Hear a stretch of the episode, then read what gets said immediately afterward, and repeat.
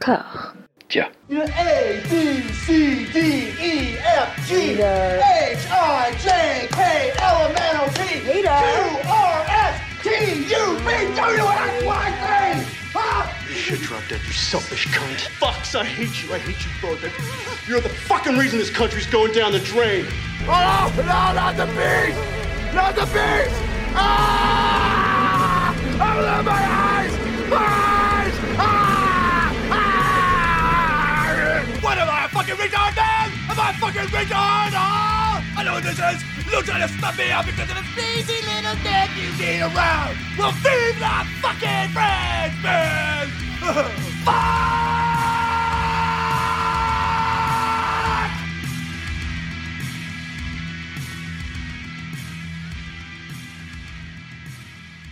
Le 10 janvier 1964, ce n'est pas la date de naissance de Nicolas Cage, puisque Nicolas Cage, ou plus exactement Nicolas Coppola, troisième et dernier fils de Joy Vogelsang et Auguste Coppola, est né 4 jours plus tôt, le 7 janvier 1964. Le 10 janvier 1964, c'est le jour où l'on a su que Nicolas Coppola ne mourrait pas malgré une allergie sévère ou la maternelle qui a failli lui coûter la vie dès le lendemain de sa naissance. Le 10 janvier 1964, c'est aussi le jour où son père, Auguste Coppola, a vu son fils pour la première fois. De cette première rencontre avec son fils, Auguste Coppola dira ceci Nick a ouvert ses yeux et il avait ce regard curieux, incroyablement perplexe, comme s'il savait déjà dans quel monde étrange il venait de débarquer et qu'il se sentait tout à fait prêt à l'affronter. De mes trois enfants, c'est le seul à qui j'ai ressenti le besoin de me présenter. Pour tout dire, il ressemblait à un extraterrestre. Well, we're all teenagers, and we're all treated as faceless members of the society. Our parents bug us at home, our teachers always uh, hassle us at school, and when we drive, the cops are always on our backs. And everyone thinks you're on dope. Well, I just want you to know that teenagers are woven into the fabric of American life. And without us, there's no future. We're not just interested in having a good time and goofing off. We are concerned. Hello? What? Oh, all right, I'll be right over. I've got to go. Uh, the gang's at the 7 Eleven store and they're out of quarters. Remember, these are the best of times.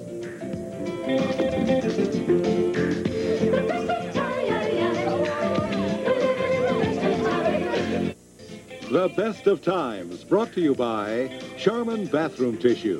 Charmin is so big and fluffy, so squeezably soft, it's irresistible. La première apparition de Nicolas Cage remonte à l'année 1981 dans le pilote d'une série qui n'a pas été retenue par la chaîne ABC, The Best of Times, dont vous pouvez visionner les 48 minutes inédites en ligne, ça se trouve très facilement. Le pilote est réalisé par Don Misher, un vieux routard de la petite lucarne américaine, encore en activité à l'heure où je vous parle.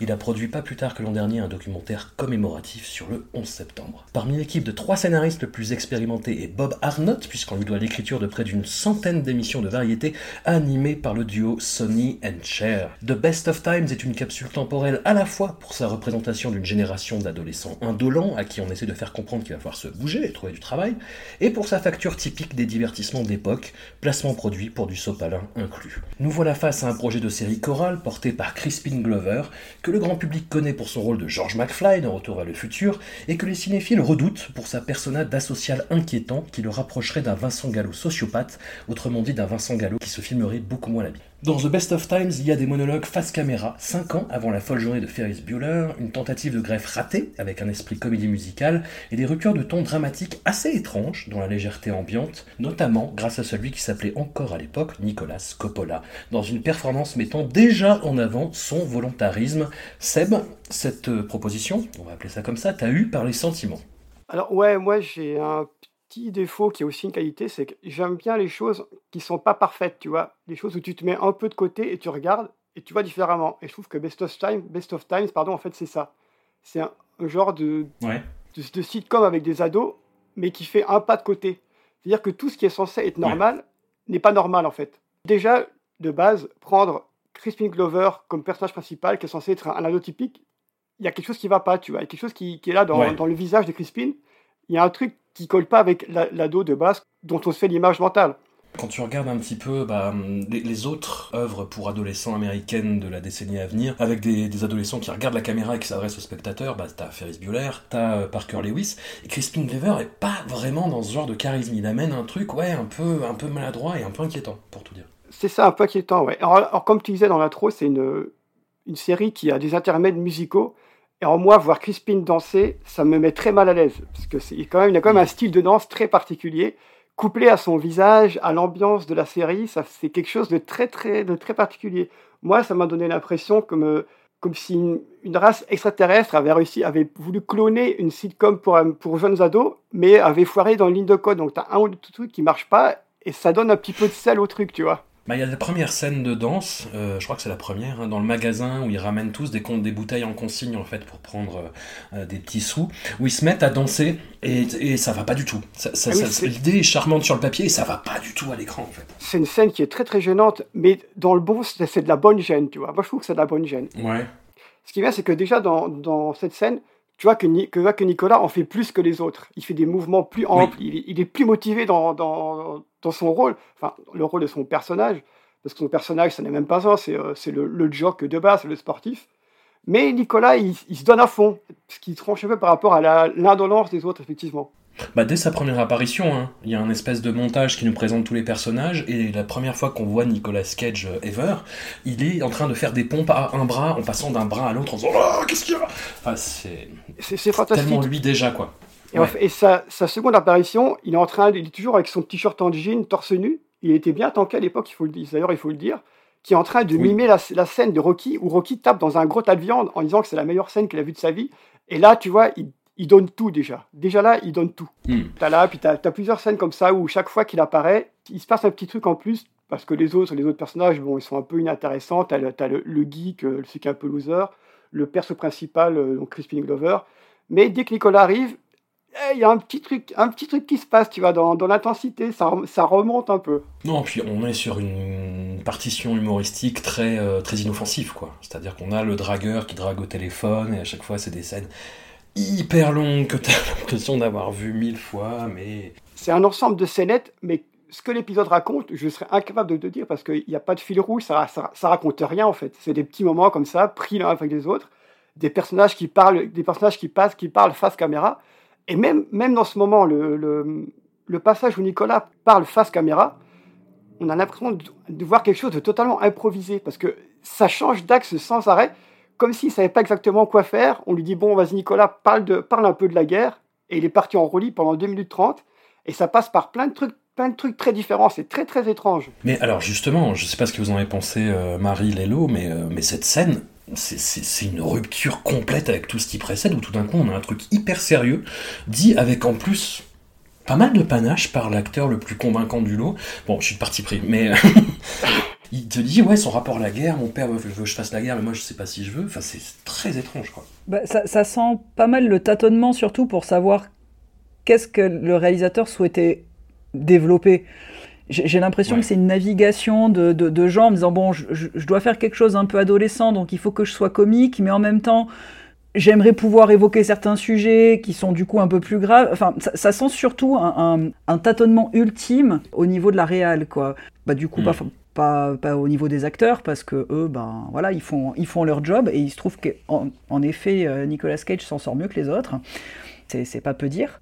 Mais oui, cette, cette, scène est très, très improbable. Mais bon, moi, j'ai été. Euh, enfin, je suis, pas mal comme Seb, j'ai trouvé ça très gênant en fait, comme, comme série, enfin comme série téléfilm je, je, savais pas, mais tu sais, cette gêne où tu as quand même envie de continuer à regarder malgré tout.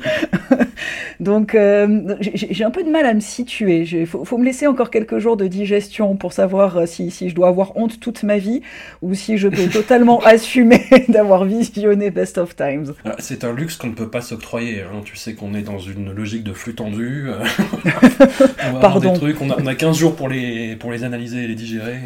je m'égare, je m'égare, excuse-moi un rendu. Non, non, non, pas de souci, mais je te. Voilà, faut que le deal soit clair. Hein. On, a, on, a, un chantier qui nous attend. Non, mais là, je parle pour moi dans la vie, en fait. Comment je vais assumer ça? C'est dans mon quotidien ah que je réfléchis. tout, tout, tout, en bas de la montagne, là, en fait. Hein. On, on, commence à peine, quoi. C'était assez, c'est encore assez facile, Best of Times, on va dire. ben, moi, j'ai trouvé, enfin, je suis un peu du même avis euh, que mes camarades, là, mais, euh, mais c'est vrai que j'étais assez surpris, parce que je l'avais, je l'avais, euh, je l'avais vu il y a quelques temps, et, mais je l'avais pas vu en entier, pour tout dire, parce que ça j'avais un peu décroché. Et en fait, ouais, j'étais assez surpris de me rendre compte qu'en fait, il y avait déjà cette espèce de dualité euh, cachée Nick Cage, enfin qu'aujourd'hui on peut, on peut voir, analyser comme on veut et tout et tout, mais mais euh, il y avait déjà ce truc où d'un côté il va faire, il va en faire des caisses comme dans cette fameuse scène où il parle de, Rocky sur la plage là, et puis où là on est quasiment dans le Cage à fond les ballons, presque celui d'embrassement vampire quoi. Et puis d'un autre côté, tu as ce truc, cette scène un peu émo tragique, hyper introspective avec le monologue face caméra où il parle de son inquiétude sur l'existence, sur la guerre civile au Salvador, euh, qui bah, à l'époque du film elle était euh, soutenue par le gouvernement Carter, etc. Donc en gros, les jeunes américains pouvaient s'y retrouver si jamais ils s'engageaient, etc. Euh, donc c'était un vrai truc social de l'époque, mais, mais c'est vrai que du coup on est un peu déstabilisé, puis surtout quand on prend, enfin là on prend juste la performance de Cage, mais si on prend en plus avec tout ce qu'il y a autour, c'est vrai que c'est assez déstabilisant, mais en même temps c'est assez c'est assez typique de ces de ces pilotes parce qu'en fait c'est un pilote de série qui n'a jamais été diffusé et en fait euh, c'est assez typique de ce genre d'œuvre en fait parce que enfin il y a eu un moment il y, y avait carrément une série qui était enfin une, série qui était qui était euh, consacrée à ça c'est-à-dire aux pilotes euh, rejetés et jamais diffusés qui s'appelait CBS Summer Playhouse qui a été diffusée fin des années 80 entre 87 et 89 il y a eu deux ou trois saisons euh, et, où on pouvait voir des trucs, euh, des épisodes comme ça un peu uniques euh, de séries qui n'ont jamais existé. Moi j'en ai vu un comme ça dans cette série qui s'appelait Infiltrator, qui était un, une décalque de La Mouche avec Scott Bakula. dans lequel il jouait un scientifique qui s'amusait avec des téléporteurs et il fusionnait avec une sonde expérimentale et il se transformait en une espèce de créature mi-homme mi-robot et c'était pareil, c'était genre tu dis qu'est-ce que je suis en train de regarder quoi. Et il y a cette vibe là un peu dans Best of Times, vraiment genre on se dit mais à quoi est-ce qu'il pensait quoi? Parce qu'en fait c'est vrai que c'est assez étonnant, tu pourrais pas trop décrire le truc. C'est c'est tu sais aussi bien, enfin moi c'est bizarre, ça m'a fait penser un peu à Slacker de Richard Linklater, ce, ce film où, euh, ouais, y a un peu on passe un peu de, de, d'une scène à une autre, euh, enfin il y a toujours un lien, mais on enchaîne les. Mais bon, dans Slacker c'est très réussi. Bon là c'est vraiment euh, un peu chaotique. Quoi. Mais euh, je trouve que c'est quand même un, petit objet à voir, euh, enfin pour les gens qui sont un peu curieux justement, bah, de, comme disait Ocel ou Marie, de, des choses un peu euh, justement pas parfaites et un peu un peu à côté quoi. Il y a une volonté de tester quelque chose, mais dans les limites de la télévision et du grand divertissement de l'époque, et puis avec une, équipe de production qui est composée quand même pas mal de mercenaires. quoi. Dans, l'équipe de scénaristes, il y a deux autres scénaristes dans cette un des premiers projets qui n'avait pas fait grand chose d'autre. Et euh, mais voilà, on leur met un, gars qui a fait des trucs pour Sony and Cher. On, a ce mec à la réal qui fait vraiment mais une réal de télé. Puis, euh, puis moi, ça m'a ça, ça, fait bizarre cette espèce de placement produit pour le sopalin après le générique. Avec vraiment. Mais enfin, quand je dis placement produit, c'est plus une pub en fait. Parce que c'est. T'as le générique, t'as un freeze frame, t'as marqué Best of Times, et puis t'as marqué. T'as une voix off qui dit Best of Times, vous est proposé par les sopalins, machin. Enfin, je crois que Sopalin c'est une marque, mais, euh, mais c'est oui, Sopalin.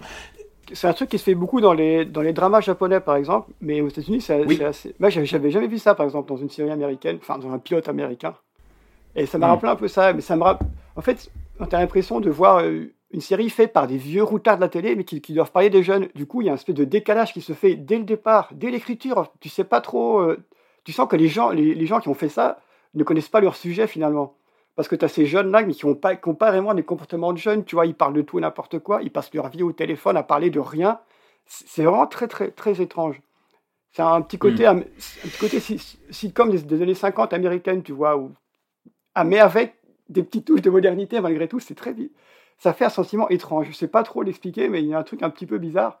Et en moi, j'ai pensé aussi à, dès la scène d'intro, donc quand il y a euh, Crispin Glover qui parle face caméra, ça m'a pensé à la, la scène d'intro de l'épisode 1 de Malcolm où c'est un peu le même genre de, le même genre de, de, dispositif. Bon, il y a un Everest entre Malcolm et Best of Time, ça, on va pas se mentir. Hein, mais, ça m'a fait penser un peu à ça. Il y a une volonté de- d'aborder certains sujets, d'avoir une certaine gravité, mais le tout dans un contexte qui est complètement insouciant, en fait. Où il n'y a pas vraiment de menace, où il n'y a pas vraiment d'interrogation existentielle plus que ça, et où euh, ouais, la gravité vient de moments inattendus ou de Nicolas Cage. Enfin, de Nicolas Coppola, du coup. Ouais, t'as, t'as des, petits moments que tu peux picorer comme ça, où tu te dis, ah, tiens, là, il y aurait pu avoir un truc, là, il y aurait pu, mais non, en fait, on ret- moi, ce que, je retiens, c'est, bah, la performance de, Nick, le côté étrange de Crispin Glover qui est déjà présent, euh, parce que je trouve qu'il a l'air encore plus étrange en étant ado qu'adulte, finalement, parce qu'il y a un espèce de décalage comme ça entre son visage, qui est déjà reconnaissable, avec son côté ado.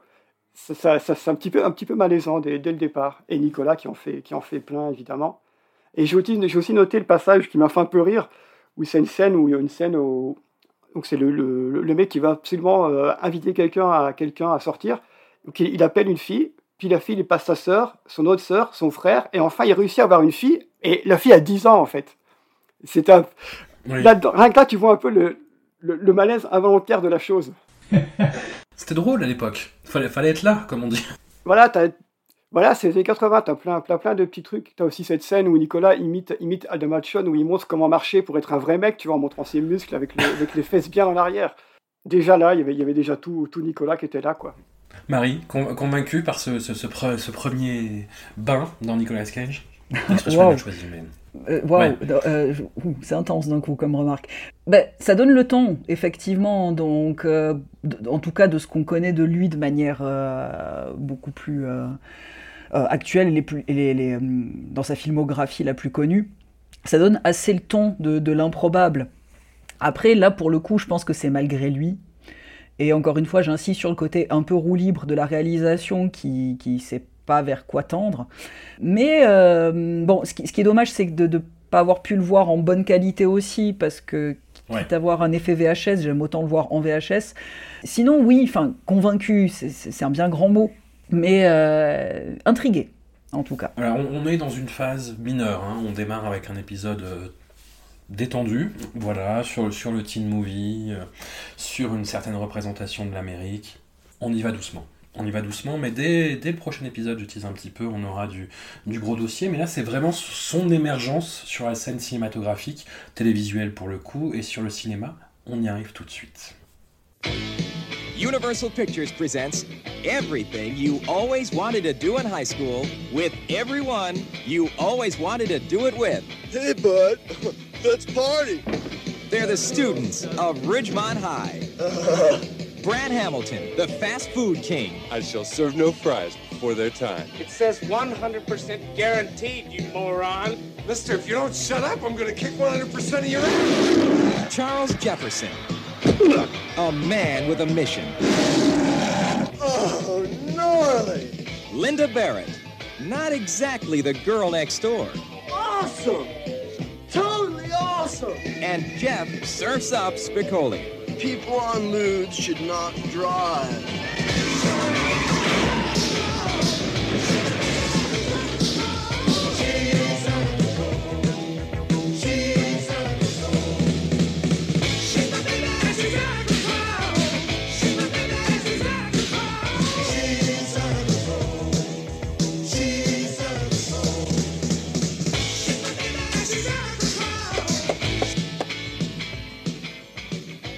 Was my skull.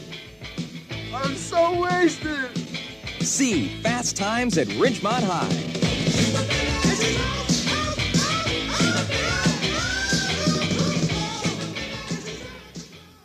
Le premier vrai rôle cinématographique de Nicolas Coppola aurait pu être Fast Times at Ridgemont High ou Ça chauffe au lycée Ridgemont en français, mais ce storytelling qui prendra une place démesurée dans son parcours se charge ce coup-ci de le faire reculer pour mieux sauter. Selon la légende, Nicolas aurait décroché le premier rôle masculin, mais aurait menti sur son âge. Quand il fut découvert qu'il n'avait que 17 ans et qu'il ne pouvait donc pas assurer les horaires d'un comédien majeur, il fut rétrogradé au rang de simple figurant et son rôle fut confié à Judge Reinhold. Fast Times at Ridgemont Est l'adaptation d'un roman écrit par Cameron Crowe, inspiré de ses années lycée.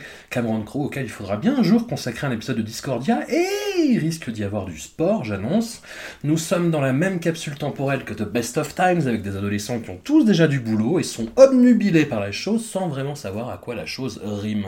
À la mise en scène, on retrouve la débutante Amy Eckerling, à qui on devra plus tard Allô Maman Ici Bébé et sa suite, ainsi que Clueless.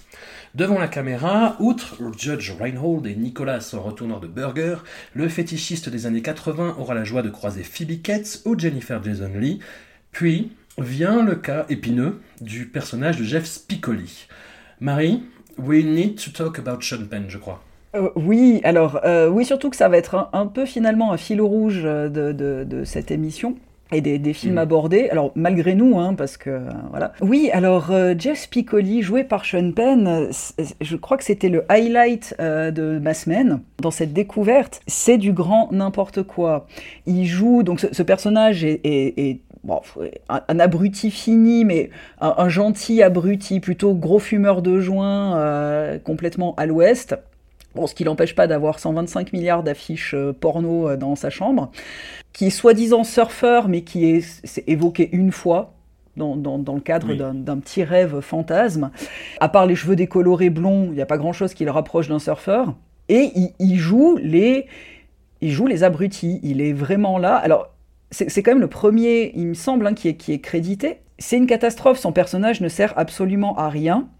Tout repose finalement en fait sur les personnages féminins.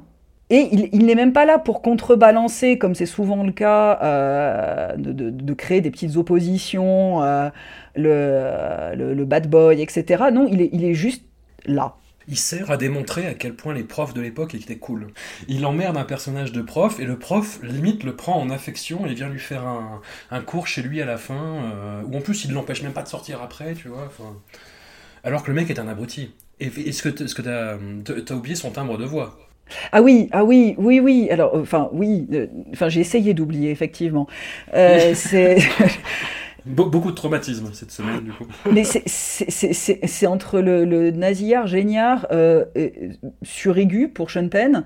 Je, je ne sais pas par quel bout prendre ce, ce personnage. Ah, c'est dur.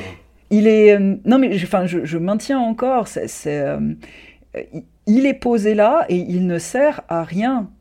Il ne contrebalance rien. On, s'attend quand même, parce que c'est quand même euh, un film, euh, une comédie, enfin, comédie. euh, entre guillemets, mais enfin teenage movie, années 80, tout ce qu'il y a de plus basique, et puis bah, généralement on retrouve des antagonistes, on retrouve des, des personnages qui s'affrontent pour qu'on puisse nous-mêmes avoir à choisir entre le bien et le mal et la bonne morale, et en tout cas vers quoi tendre au même âge, et lui ne sert à rien, vraiment. Il a, il a même pas de grosse brute qui lui court après, il a même pas... Voilà, il y a cette relation avec ce prof, et moi, je me poserais plutôt la question de comment les profs se permettaient d'arriver chez toi sans problème à cette époque. Euh, je- je- un peu plus malsain, ça, ça fait un peu Michel Pfeiffer dans Esprit rebelle qui se pointe chez tous les parents pour bouffer à l'œil.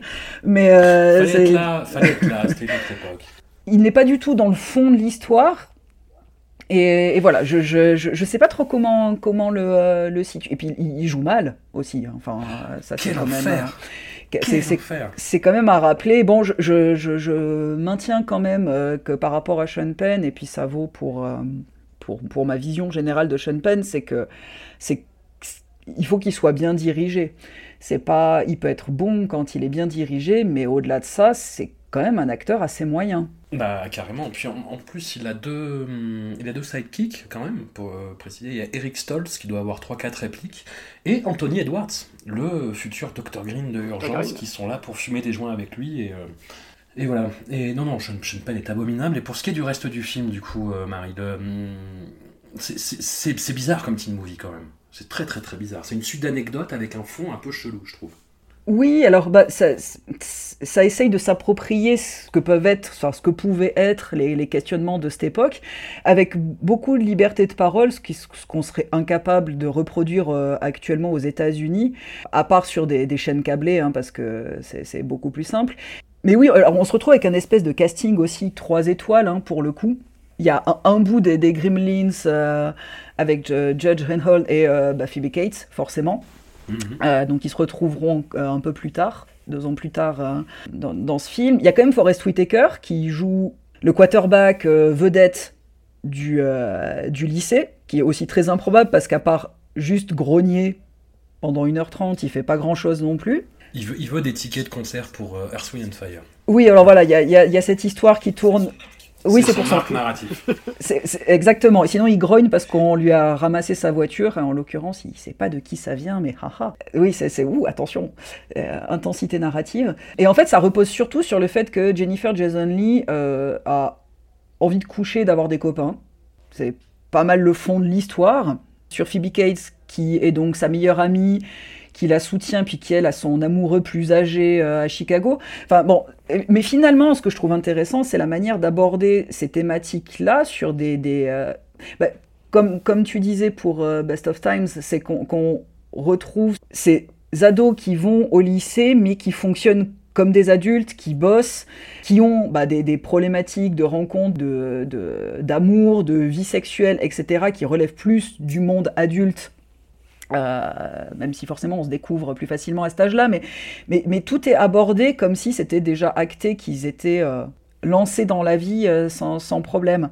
Donc ça donne un ton très, décalé aussi entre l'âge qu'ils sont censés avoir et qui n'ont certainement pas, parce que, enfin, qui n'ont pas, c'est sûr, parce que si je, je, ressemblais pas à ça au même âge. Et puis il y a aussi bah, cette réalisation qui est une réalisation bah, féminine, donc justement à qui on doit, euh, bon moi je, je maintiens Clouless parce que j'ai quand même Oui. bien profité de ce film, mais une écriture masculine et du coup c'est aussi très bâtard dans le ton. Parce que ça, ça- ça- ça pourrait se vouloir avant-gardiste avec des questionnements justement euh, euh, assez importants euh, à, à cette époque, mais on reste dans une vision très masculine de, de l'approche adolescente, et, et tout en sachant que les, les personnages qui, euh, qui font la trame narrative sont quand même les personnages féminins. Donc, euh, et puis bon, bien évidemment cette, cette scène euh, de fantasme la plus ultime, bon, qui a fait qu'à pas, pas très longtemps après, elle posera dans Playboy, il me semble, mais c'est ce, ce topless de Phoebe Cates quand elle sort de la piscine. Je, je dois avouer que moi j'ai connu Phoebe Cates dans les, dans les Gremlins, hein. Personnellement, donc, du coup. Voilà, exactement. oui, après minuit, quand on m'avait nourri. Voilà. Et c'est la première fois que je voyais euh, Ça chauffe au, au lycée Richmond. J'aime beaucoup le titre français. hein. Et je dois dire que quand je l'ai vu topless, j'étais oh mon dieu, ah, que, quoi? Que se passe-t-il? Ça m'a toute décontenancée. Ça, ça répond pas au, au- au canon euh, narratif, on va dire, des, des teen movies de maintenant, quoi. Puis il y a, il y a cette insouciance, en fait.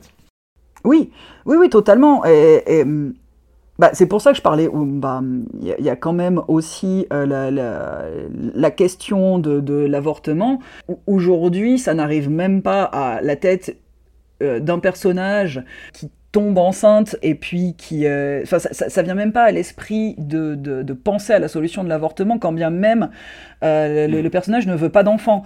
Là, c'est bah, c'est tout de suite abordé en fait, et puis ça se fait en l'espace de 10 minutes, alors qu'aujourd'hui, peut-être si c'est abordé, la personne changerait quand même d'avis, parce que quand même c'est une vie, tout ça, faut faire attention.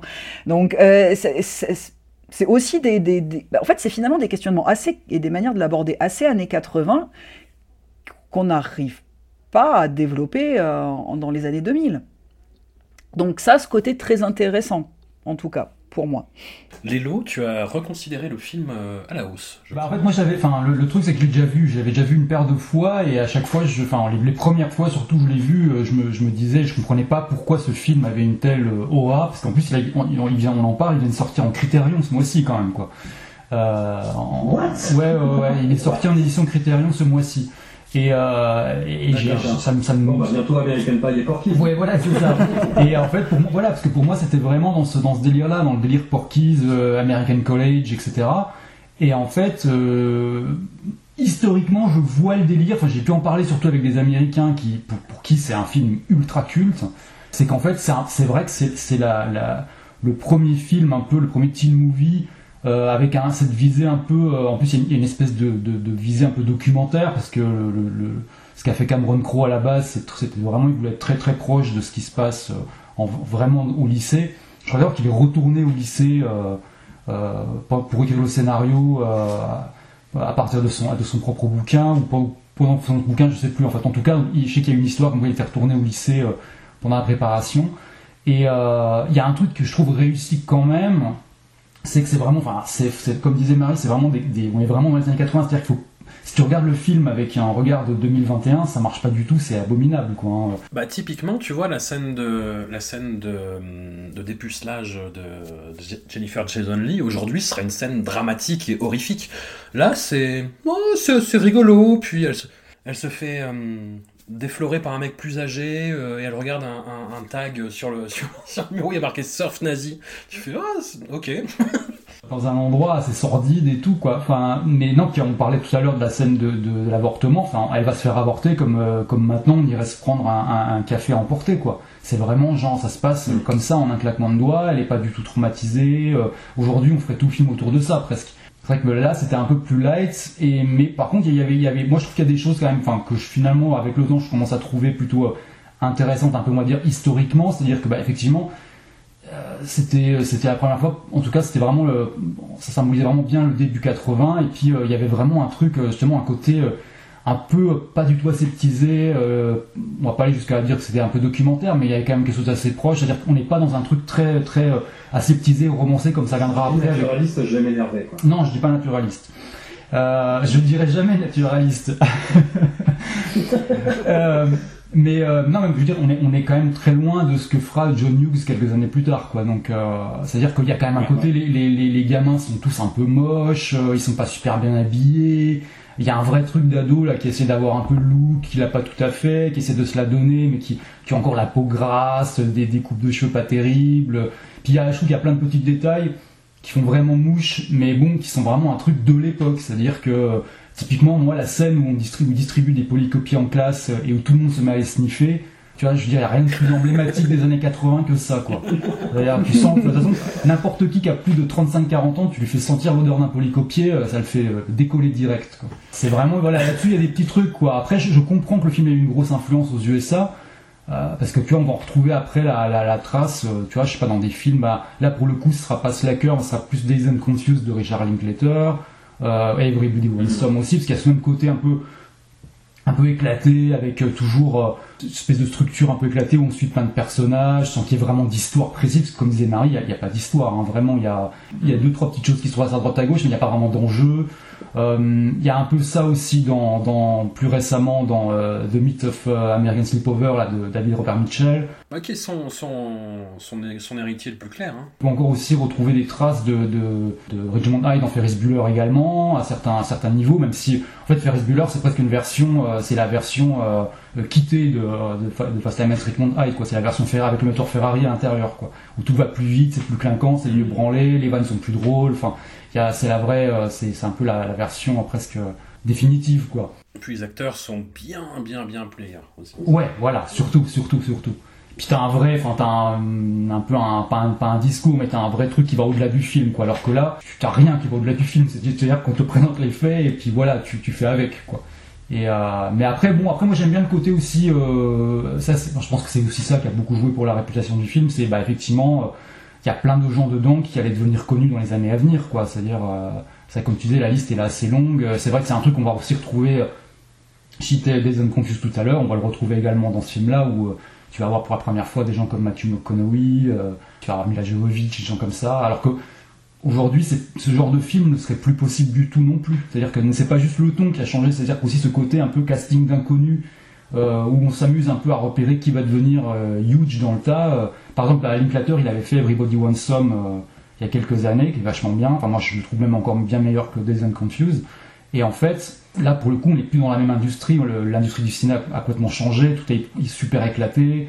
Et du coup, ben, il a réuni plein de super acteurs, mais il n'y en a quasiment aucun qui est vraiment devenu une star dans le lot, quoi. Tu vois, je pense par exemple, il y a Wyatt Russell, le fils de Kurt Russell et Goldie Hawn, qui, dans un monde euh, des années 80, serait déjà une grosse star, je pense.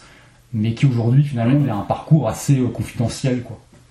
Et au final, finalement, les acteurs que je retiens le plus dans le film, c'est presque plus des rôles un peu, euh, enfin des acteurs moins connus. Après, il y a- j'ai aussi un king pour les seconds rôles, mais euh, il y a Vincent Chiavelli qui est pas très connu, mais qui a une tronche pas possible, qui joue le, prof de sciences nat. Ouais. Il est- il est super. Oui, oui. Super. Mais sinon, j'aime bien Robert Romanus, tu vois, qui joue le, le, revendeur de places de concert, qui est la petite ordure du film. Il, il m'éclate assez dans le film, moi je trouve. Il, même si c'est vraiment, il a, le, il a le rôle le plus dégueulasse et tout, mais il joue vraiment le, le, le crâneur à la perfection, quoi. Bah, il fait assez, moi, il m'a fait assez penser euh, à, à, Breakfast Club, au rebelle de. Bah, déjà, rien que dans le visage. Ouais. Exact, c'est vrai qu'en plus, il lui ressemble. Il lui ressemble un peu, ouais.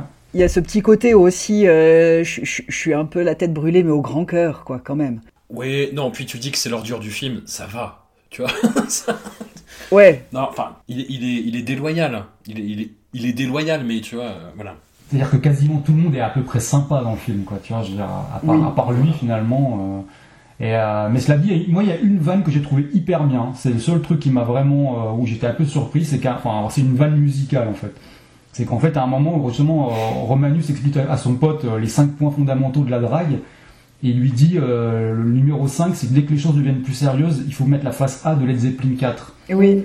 Et après, le, le plan d'après, on voit son pote avec Jennifer Jason Leigh en voiture et ils écoutent Physical Graffiti, qui est pas du tout le même album de Led Zeppelin et qui est, alors c'est vraiment une blague un peu de nerd ou de musique, quoi. C'est-à-dire qu'en fait, c'est vraiment le pire, le pire choix qu'il aurait pu faire à la place de Led Zeppelin 4.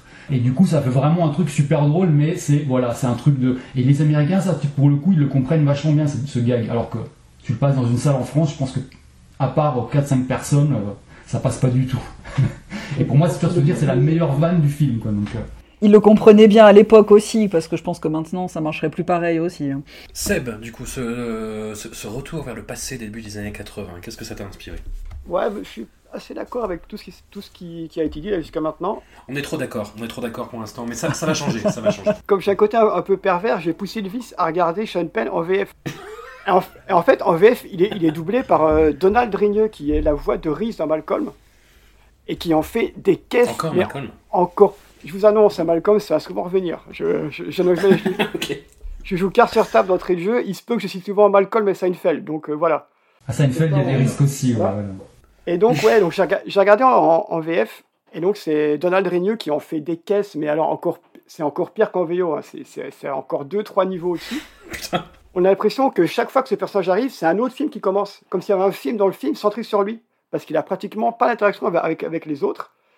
Et en fait, moi, j'étais assez. J'avais vu le film il y a longtemps, je l'ai revu là. Et dans mon esprit, c'était le perso principal. Alors que pas du tout. C'est pas du tout lui, le perso principal. Lui, il est là, il a. Il m'a fait un peu penser à un mec qui apparaît comme ça, il fait son petit numéro, et puis il repart, on, on, on le quitte, on le retrouve, il fait un nouveau numéro, il repart, il revient. C'est un espèce de gars qui fait des allées-venues comme ça pour un peu casser leur casser l'ambiance ou casser le rythme encore plus qu'il qu n'est est déjà. Et aussi, bon, comme c'était un peu le, le centre de, de, choses, j'ai essayé de repérer euh, Nicolas Cage. Bon, oui. je pense qu'en tout et pour tout, on le voit 5 secondes dans le film. Oui, il retourne le burger, oui. Deux, il, deux, trois fois, quoi. Il y a un petit moment où on le voit, dans un, un, on le voit cadré de très loin, de dos, et malgré tout, dans la gestuelle, tu dis, putain, c'est lui. Effecti effectivement, c'est lui. Effectivement, c'est lui. Tu le vois, il, il marche, il colle, il colle un sticker I am homo, je pense, sur un personnage. Et la façon dont, dont, dont, la façon dont il le colle, eh, tu vois que c'est lui, tu le sais, quoi. Tu, tu vois que c'est lui. Mm -hmm. Et je trouvais, je trouvais, ça assez marrant. Voilà, ça fait partie de l'humour de l'époque hein, aussi. Hein, voilà, euh, c'est ça. Mais il y a plein de choses. De... Il y a le, le personnage de, de, Sean Penn qui dit le mot fagot, tout ça. Il y a plein de choses. Il y a plein de choses d'époque comme ça dedans. Euh, comme c'est comme le fait de, de voir une, une scène de, de, sexe avec une fille de 15 ans à l'époque. À l'époque, ça passait crème, mais sans problème. Tu fais ça aujourd'hui, c'est un peu plus, c'est plus tendu quand même. En plus, la scène est plutôt cool, tu vois. Si on fait ça, hop, voilà, ça passe tranquille. Alors qu'il faut se rappeler que, il faut se rappeler que le perso, il a, il a 15 ans quand même, c'est pas, c'est pas rien. Et c'est fait ça, là, va vite comme ça, allez hop, c'est terminé, on n'en parle plus. Tu dirais quand, quand, même. Il y a plein de petits personnages qu'on retrouve comme ça, de, de, comédiens, il y a plein de, petits, de petites réponses. Parce que là, dans le, dans le, dans le film, il y, a un, il y a un petit rôle qui est joué par la sœur de Bruce Springsteen. Et à un moment, vers la fin du film, tu as Judd Reynolds qui a un t-shirt Bruce Springsteen, tu vois, des petits, des petits trucs comme ça qui sont assez marrants à, à, à retrouver dedans. Et bon, et aussi au, au, ben, au, générique, Nicolas est encore, apparaît sous le nom de Nicolas Coppola encore une fois. Il n'est pas encore vraiment mmh. fait sa transition en Nick Cage. C'est toujours Nicolas Coppola dans, dans, le film. On y vient, vient. C'est d'ailleurs la dernière fois, il me semble, qu'il qu est encore. Mais il n'a pas mis le Kim, au moins. Non, pas, non, pas cette fois-là, non. Effectivement, bah, bon, déjà, il fallait le repérer. J'ai peut-être moins euh, l'acuité visuelle euh, ou en tout cas l'analyse de la démarche de, de Nicolas Cage euh, que, que, Seb pour le repérer tout de suite comme ça. Mais au départ, je regardais, je regardais, je me disais bon, il est même pas au générique de début. Je, ok, pourquoi pas? Je, je, je, cherchais. Bon, je me suis laissé prendre par l'histoire. J'étais, je pense, bien dix bonnes minutes choqué par Sean Penn. Et puis tout d'un coup, je l'ai vu. Je dis bon, bah ça y est, il rentre dans l'action, sachant qu'il est sous l'ami de Brad. Voilà. Hein. Ouais. Il a, il a même pas de nom, ouais. Non, voilà, c'est l'ami de Brad. Bra- Brad's Bud, exactement. C'est ça, voilà, Brad's Bud. Et puis, ben, on le voit, il a un petit sourire niais, comme ça lui allait très bien à l'époque, avant que le sourire devienne cinglé. Et en fait, c'est tout. Donc c'est vrai qu'on parle, on parle pas mal de ce film, mais au final, d'un point de vue Nicolas Cage, c'est vraiment très, très anecdotique dans sa carrière. Ah, c'est un Oui. rôle de figuration, hein, c'est même pas son gros rôle, c'est- de la figure, quoi. Bah, c'est que ça reste cohérent par rapport aux trois autres euh, œuvres qu'on traite, euh, qu'on traite aujourd'hui. Ça fait une espèce de capsule temporelle sur la vision de l'adolescence euh, à l'époque aux États-Unis. Ouais, c'est ça. C'est marrant parce qu'à revoir, à revoir les quatre trucs, là, on voit des, des liens qui se créent entre, entre les films, entre les, entre les quatre, là. Il y, a, y y des liens qui se créent à un point volontairement, mais tu sens qu'il y a quand même des choses, euh, que ce soit en termes d'acteurs, en termes de, en termes de scènes de films, en termes d'ambiance, tu as des choses qui se croisent, qui se recroisent à plusieurs moments dans les films, c'est assez intéressant. Bah, c'est une époque de transition dans la société américaine. hein. Le mandat Carter, c'est un truc euh, où il y, a- encore cette hésitation entre le, passif hippie, euh, voilà, fl- flower power, etc. Puis tous les chocs qui sont arrivés dans les années 70. Et puis cette époque de transition euh, dont a très bien parlé la, vidéaste de la chaîne YouTube Cinéma et Politique dans sa vidéo sur les années Reagan. C'est une époque où les États-Unis ont été un peu désacralisés, dévirilisés et où du coup euh, il y avait beaucoup d'interrogations sur ce que devait devenir le pays et il y avait cette espèce d'énergie un petit peu euh, il faut trouver du boulot, il faut faire marcher l'économie euh, qui revenait un peu en soubassement et qui a préparé l'avènement de Reagan. Et c'est un film aussi où ça chauffe au lycée Richmond où les parents sont absents en fait, où les, les, les, les ados sont livrés à eux-mêmes et sont obligés de devenir des adultes voilà, presque, presque malgré eux, et où les adultes ce sont plus des obstacles en fait, des gens qui viennent un peu les, euh, les énerver qu'autre chose. Bah, Il y, a- il y a les profs, quoi, et puis ça, et puis ça, et puis c'est à peu près tout. hein. Oui, les parents. Les profs, ils sont quand les même cool, hein. patrons et les clients relous, et voilà. Mais les, les- oui, les, les, parents sont, sont absents, quoi. Bah, en même temps, parce qu'ils n'ont pas besoin, on veut, on veut aborder des problématiques d'adolescents avec des jeunes adultes en leur donnant des fonctions de jeunes adultes également. Donc, les parents empêcheraient complètement cette interprétation, en tout cas cette volonté euh, de raconter l'adolescence de l'époque. Euh, Et, puis, je suis pas sûr qu'au début des années 80, tous les ados bossaient comme ça. Mais moi, je reviens sur ce que tu disais par rapport à, la politique à, à ce- à cette époque. Bah, c'est, enfin, on, sent vraiment aussi le basculement vers l'entertainment, enfin, cette espèce de show télévisé constant, en fait. Sous la politique de Reagan, c'était ça, quoi. Je, je parle pas d'amusement, hein, bien évidemment, mais ce côté de représentation, donc, euh, donc on, on le retrouve assez bien, finalement, hein, dans, dans ce film-là. Et le film suivant apporte un petit décalage qui est pas inintéressant. Valley Girl. She's out there somewhere. This is the story of a boy from Hollywood who never dreamed the girl he'd want most was down here. Hello. Hello. Who invited you? Oh, wow, you mean you have to be invited? That explains it. What? Well, everyone is dressed weird. See, if I had been invited, I would have known this was a costume party. Right. It's the story of a girl from the valley who never dreamed she'd ever be seen with a boy from over here. like, I'm not getting out of this car. All right, but when they attack the car, save the radio.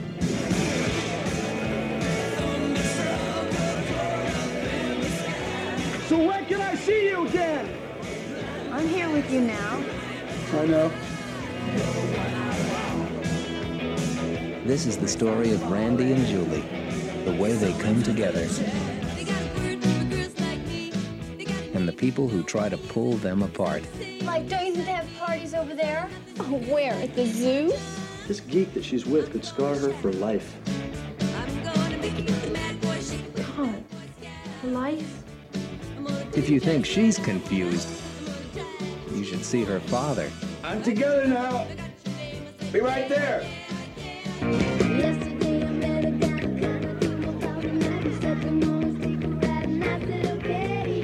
Julie's cool. Randy's hot. She's from the valley. He's not. Valley girl.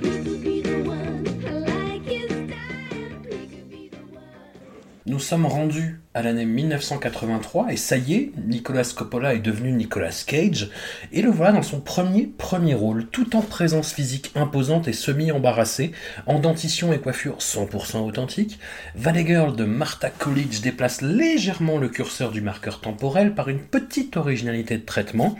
Le personnage titre est une jeune fille qui n'aurait pas dépareillé dans les deux œuvres précédentes, à ceci près que ses parents sont présentés comme d'anciens hippies, affichés en tout cas comme progressistes, encore coincés dans cette valse incertaine entre libertaire et libertarien. Ce qui fait que notre héroïne est présentée sans aucun jugement comme quelqu'un d'ouvert d'esprit, encouragé à l'indépendance. Sa relation avec le punk, joué par Nicolas Cage, ne sera jamais jugé dans le microcosme familial, mais plutôt par le cercle de ses amis conformistes, qui l'incitent à se jeter dans les bras du connard incarné par Michael Bowen.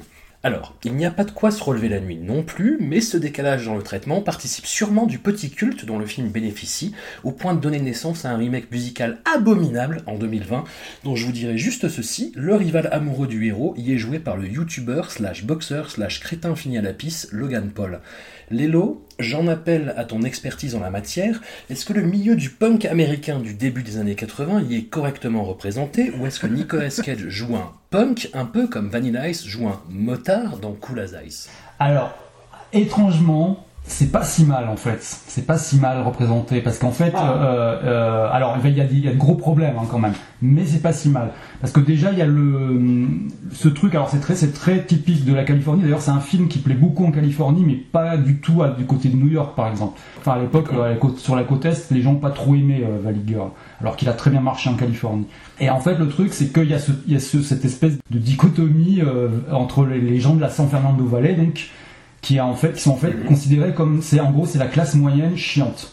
C'est-à-dire c'est les gens, c'est pas tellement un rapport de classe, c'est plus un, un rapport euh, gens coincés quoi. Et en ville, donc à- on va dire à Hollywood, tu as vraiment les, les, les, ce qu'ils appellent, enfin, les- gens de la ville qui sont pas forcément riches ou pauvres, ils peuvent être les deux, euh, mais qui sont surtout euh, qui sont dans le coup quoi, qui sont branchés. Et, euh, et le punk, en fait, à Los Angeles, c'est un peu construit comme ça. C'est-à-dire que euh, la- à la base, en gros, euh, la première vague punk californienne, c'était en gros 78-80. C'était, ça s'est vraiment fait autour d'Hollywood et c'était un public qui était soit des gens, des jeunes qui étaient soit de milieux très aisés, soit de milieux très pauvres. Enfin, un peu de tout style le milieu, mais qui c'était surtout basé sur autour d'Hollywood en fait. C'était pas du tout des gens de la vallée, enfin, y en avait très peu. Et quand les gens de la vallée venaient à des concerts punk, généralement ils se faisaient un peu, enfin c'était un peu, euh, c'était un peu considéré comme les ploucs quoi. Et, euh, on a, on a, on voit, c'est euh, une séparation qu'on remarque aussi dans un, chef-d'œuvre absolu qui s'appelle Skate Gang, qui où on, où on a justement les, les, les, les, comment dire, les skateurs, il y a des skateurs un peu sympas et avec des petits chapeaux et qui rigolent et, il y a je sais plus quel acteur de Josh, Bro- Josh Brolin euh, dedans. Enfin voilà, eux ils viennent de la vallée et ils vont se confronter, ils vont devoir se confronter avec des skateurs hyper durs euh, de la rue euh, qui eux viennent du, du, du LA ville du coup versant ville. Et donc voilà, donc ce truc là donc déjà est assez bien est assez bien vu et en fait à la base ça vient d'une chanson de Frank Zappa qui s'appelait Valley Girl qui a été un gros succès au tout début des années 80 et sur laquelle il y avait sa fille Moon Unit qui à l'époque avait 14 ans et qui euh, et qui en fait faisait une imitation des filles de la San Fernando Valley. Et c'est-à-dire en fait des filles ultra superficielles euh, tirées à quatre épingles qui passent leur temps dans les centres commerciaux qui ont un argot aussi local très prononcé. Et en fait le but des producteurs c'est de faire une adaptation de cette chanson. Et Zappa a refusé et du coup ils ont fait un truc un peu bâtard et en allant plus vers le punk et tout ça, en allant chercher. Et alors, justement, le, punk, euh, au moment où sort le film, la scène punk de LA, elle a vachement changé en fait. C'est-à-dire que, euh, donc comme je disais tout à l'heure, c'était vachement basé sur des, gens qui étaient à Hollywood, donc des gens de la ville. C'était très clique, très euh, prétentieux, arty, snob, mais aussi très extravagant. Et à partir de 81, 82, il va y avoir plein de groupes qui vont débarquer des villes côtières, Huntington Beach, tous ces trucs-là, qui sont beaucoup plus. euh, là, ça va être vraiment une la scène va devenir avec ces groupes-là, ça va amener vraiment un truc beaucoup plus agressif, beaucoup plus masculin aussi. C'est surtout des mecs torse nu qui font du surf en fait, en gros, et qui aiment se battre. Et en gros, la, la scène va devenir beaucoup plus, euh, bah beaucoup plus, ça va devenir un peu plus bas du front et un peu plus dur quoi. Il va y avoir des groupes, bah là il va, y avoir de très bons groupes, hein, mais il va y avoir des groupes comme Black Flag, Circle Jerks, euh, euh, TSOL, euh, Fear, etc. Mais bon voilà, on va vraiment devenir, on va vraiment tomber dans un truc vraiment très très dur. Et du coup, les, les, les punks de Hollywood, en, réaction, vont eux partir vers complètement autre chose, qui va être euh, euh, une musique beaucoup plus roots. C'est-à-dire qu'ils vont, ils vont, euh, ils vont faire une, comment dire, ils vont partir vers un truc qui est plus inspiré de la country, du rockabilly. Et on va avoir des groupes comme les Flesh Eaters, les Blasters, Texan Dior's Heads, qui vont être vraiment des trucs très branchés en ville en fait, l'air de rien, alors que c'est une musique, enfin, qui peut sembler un peu, un peu, enfin, hyper roots et, un peu plus vieille quoi. En fait, il va y avoir donc avoir cette, cette, cette séparation là. Mais dans Valley Girl, visuellement, ça, ça ressort plutôt pas mal parce qu'en fait, euh, en fait, normalement, le, le personnage de Nicolas Cage irait plutôt voir des groupes de hardcore, enfin des groupes, des groupes un peu plus durs qu'il y avait à cette époque-là. Parce qu'en fait, les groupes qu'il va voir dans, dans, dans, dans Valley Girl, c'est ni l'un ni l'autre. C'est ni les groupes euh, qui sont revenus au rockabilly et à la country, ni euh, les groupes durs, hyper durs de l'époque. C'est-à-dire, il va voir de la new wave. Et, et de la new wave hyper commerciale. Et du coup, c'est le, le, le, le- le- au niveau de la bande son, c'est c'est vraiment là où le film est un peu à côté. Parce qu'à part, je crois, à part Psychedelic Furs, euh, qui sont un, un groupe qui était à l'époque très populaire, en plus en Californie, un groupe anglais, euh, qui, est, qui est plus post-punk. Et puis il y a les Plain Souls qu'on voit jouer en concert, qui sont un groupe un peu plus power pop, mais pareil, qui sont c'est c'est encore une autre branche. Tout le reste, c'est de, la- c'est de la new wave très très très euh, très très gentil quoi, qui, qui, qui, qui est utilisé dans le film. Et, et au niveau des looks, euh, Nick Cage, l'air de rien, est pas si mal en fait, parce que il, il est un peu passe-partout, il est pas ultra looké, il, est- il a juste un- des, petits, des petits détails quoi. Et ça passe pas trop mal. Par contre, son pote, il est pas crédible une seconde, avec son, ses cheveux euh, teints en violet, euh, avec une espèce de petite virgule sur le front. Enfin, tout est haut. Enfin, lui, lui, il va pas du tout. Ça, c'est sûr. Par contre, le, par contre, Nick Cage, il s'en sort pas trop mal. Il s'en sort, même s'il a ce côté. En plus, il a, enfin, ça joue aussi. Il a ce côté un peu gauche, quoi. Enfin, un peu. Tu sens qu'il est pas super à l'aise dans ce film. Enfin, c'est son premier film, c'est normal, mais genre quand on regarde euh, d'affilée Valley Girl et euh, Les Moissons du printemps juste derrière, euh, c'est le jour et la nuit, quoi. Puisque après, Ouais. il est vachement plus à l'aise. Là, il est, on sent encore qu'il est. euh, même s'il essaye quand même déjà de, de faire un peu ça, de mettre un peu sa patte, puisque notamment il s'est dans il y a la, la première, la toute première scène où il apparaît, c'est, il est torse nu sur la plage et il s'est, il s'est fait. euh, alors ça, je savais pas, justement, j'ai, j'ai dû revérifier, mais euh, j'ai trouvé que sa, sa, sa pilosité était très bizarre. Et en fait, euh, il s'est vraiment, il s'est vraiment rasé les poils pour avoir un V parfait, enfin un triangle, un, pour, pour vraiment un hommage à Superman quand même. Donc là, vraiment, il, est, il, a commencé à amener son truc. Le nom Cage vient des comics aussi. Voilà. Et ah oui, et voilà, il y a ça aussi quoi. Et puis euh, après il y a des petits détails. Je sais que, enfin, dans des interviews, j'ai vu qu'il avait euh, le, un truc euh, qu'on remarque pas forcément, mais dans son look, euh, dans le film, il a il a toujours une manche relevée, une manche baissée. Et c'est un look qu'il qu'il avait dans la vraie vie à ce moment-là, quoi, et qu'il a utilisé. Et en fait, le- le- l'interview l'ai- où j'avais trouvé ce détail, euh, je sais plus qui est-ce qui racontait ça. Enfin, je pense une actrice du film, je crois. Elle disait qu'il faisait ça uniquement euh, pour avoir l'air un peu, un peu, un peu bizarre. C'est tout. Je te demandais pour le punk parce que le- l'image qu'on a euh, du, du- du punk pas diffère de celle de l'image historique. Quoi. On a l'impression de voir du punk gentrifié. Bah oui, c'est ça, parce qu'en fait, le truc, c'est que, euh, comment dire, bah en fait, les gens de la vallée, c'est, sont caricaturés, mais c'est un peu ça, on va dire. Il y a, il y a l'idée là, quoi. Par contre, le, le, le- le peu de punk qu'on voit, c'est surtout dans les personnages, parce que la musique est pas tellement. Euh, moi, je trouvais que le- les, les scènes de club euh, étaient vraiment moyennes, mais fonctionnaient, on va dire, dans la moyenne du genre. C'est-à-dire, les scènes de club dans les films sont souvent ratées quand même. En plus, le seul, s'il y a un truc qui est bien, c'est que ça a été, c'est le- l'endroit est, est l'air de rien plutôt bien choisi euh, rétrospectivement, puisque c'était le, une- un club qui s'appelait le Central et qui a par la suite devenu le Viper Room, donc qui est devenu connu parce que euh, c'est le club euh, dans lequel euh, Johnny Depp avait où des parts et dans lequel River voilà et surtout où est mort River Phoenix. Bah après voilà, enfin le truc c'est que dès le début tu sais que tu vas être dans une comédie euh, très très très très light. Donc euh, moi si tu veux l'aspect punk me alors que c'est quand même bon, une spécialité que j'ai on va dire, mais ça m'est passé un peu au-dessus très vite. C'est-à-dire que je l'ai très vite oublié même si je, je faisais hyper gaffe à tout ça. Moi, je dirais- pour moi, le, parce qu'en fait, les 20 premières du film, les 20 premières minutes du film, je les trouve euh, très très dures. hein, euh, faut les, faut, faut, faut- faut s'accrocher quand même. hein. C'est-à-dire qu'on a cette scène dans un centre commercial, vraiment où genre on est, euh, on a les, les, une bande de meufs avec, t'as jamais vu des gens avec une tête aussi pleine d'eau, quoi. C'est genre, c'est vraiment, euh, c'est, euh, c'est vraiment, c'est la caricature la plus totale de, la nana superficielle qui va au centre commercial. T'étais là, genre, mais ah, c'est pas, c'est- on va, c'est, et ouais, ça, c'était vraiment dans le rouge, quoi. Et ça, dure longtemps, hein, parce que même la fête, euh, la fête chez, la, chez les filles, elle, elle- est complètement autre, quoi. Enfin, les gens dansent. En plus, il y a plein de regards caméra. J'ai vu qu'il y avait plein de regards caméra.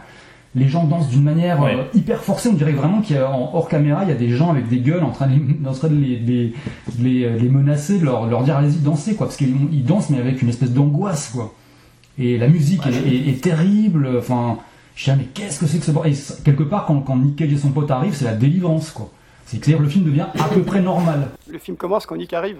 C'est ça. Et là, c'est la délivrance. Le truc devient à peu près normal. Et on a, moi, je trouve que les, les- les- les- ce qui a sauvé dans le film, vraiment, c'est peut-être euh, les scènes où ils se baladent sur Sunset Strip et tout ça, où tu vois vraiment le, le Los Angeles de l'époque, euh, avec tous les endroits un peu. Enfin, là-dessus, ils ont, ils ont, ils ont pas merdé, ils ont bien filmé. euh, on voit le whisky à gogo, on voit le, le rainbow, on voit, enfin, on voit il y a toutes les, toutes les salles un peu machin. Voilà, là-dessus, c'est pas trop mal. Mais en plus, mais la vie, c'est moche. Voilà. Parce que moi, je, typiquement, j'ai revu, là, il y a, il y, a, il y a Boys Next Door de Penelope Spheris qui est sorti, qui, qui, qui, qui a été tourné deux ans après, où, où vraiment, elle, elle, a- elle, a, elle a mis énormément de scènes euh, qui se passent sur, euh, dans LA et sur le strip et tout ça, et où il y a aussi beaucoup de punk. Et là, bon, elle, elle connaissait le milieu, donc euh, Puis c'est un, un film de tueur en série, donc c'est pas la même vibe non plus. c'est beaucoup plus dur. Puis après, visuellement, c'est vraiment un truc de.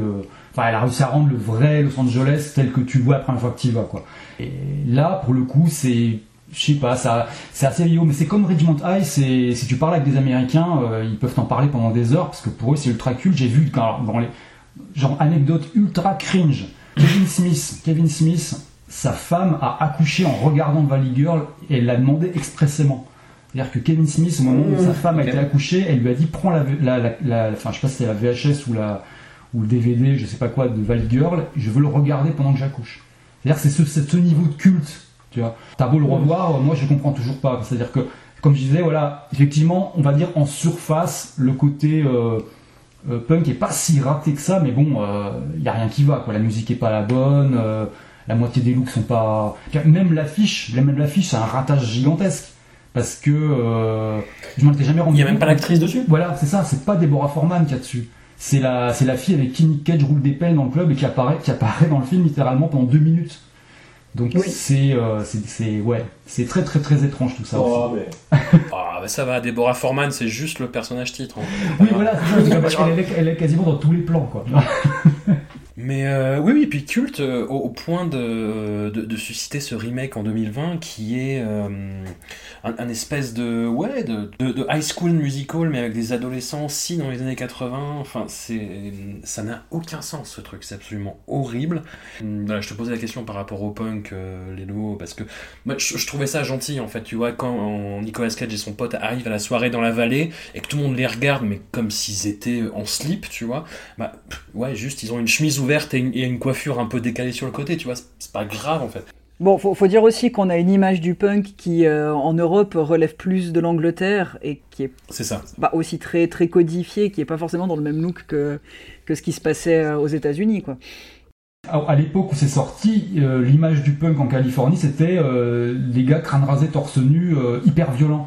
Donc il y avait un côté un peu provoquant qui était, qui était un peu dans l'air, quoi.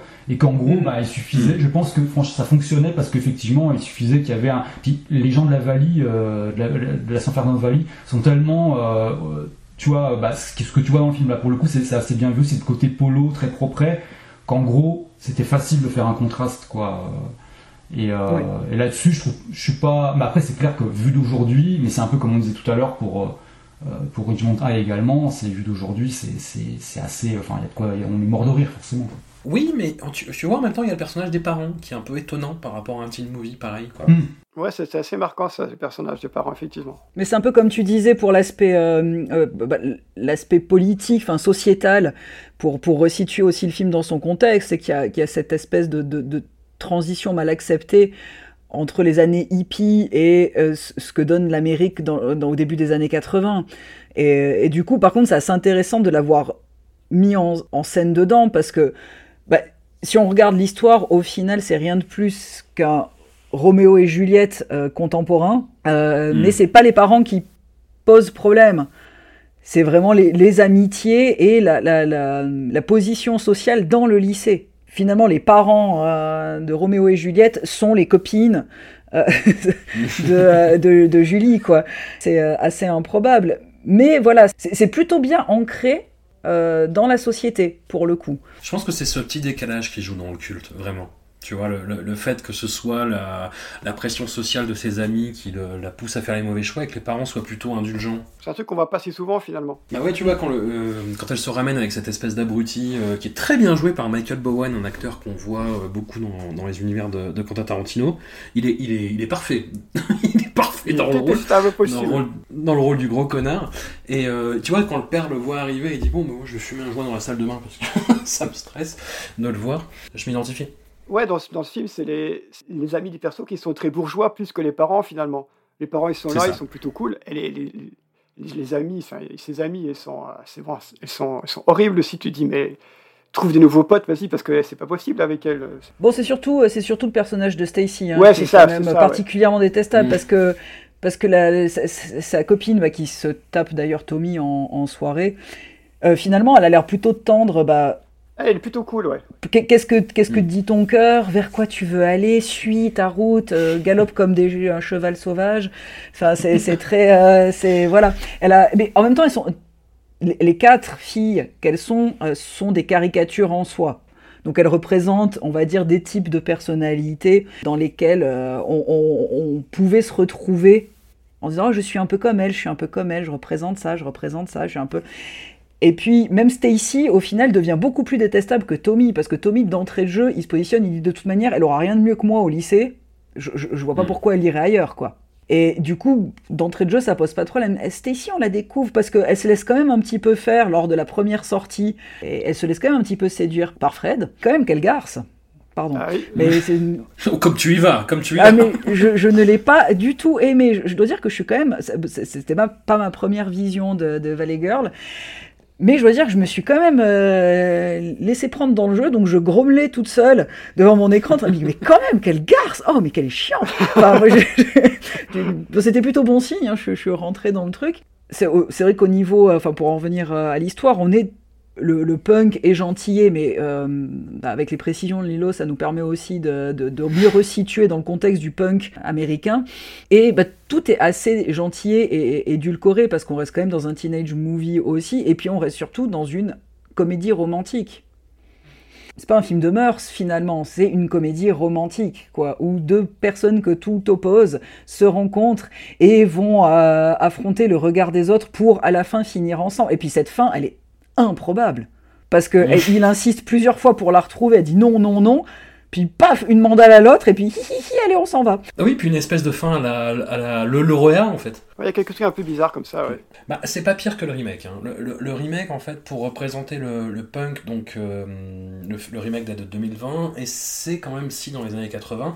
Et en fait, le punk, c'est à peu près une vingtaine de personnes qui font des pogos sur des pistes d'atterrissage d'hélicoptères euh, en, en, marge de la vallée, et qui chantent, euh, et qui font une scène de comédie musicale euh, sur euh, Bad Reputation de Joan Jett. Wow.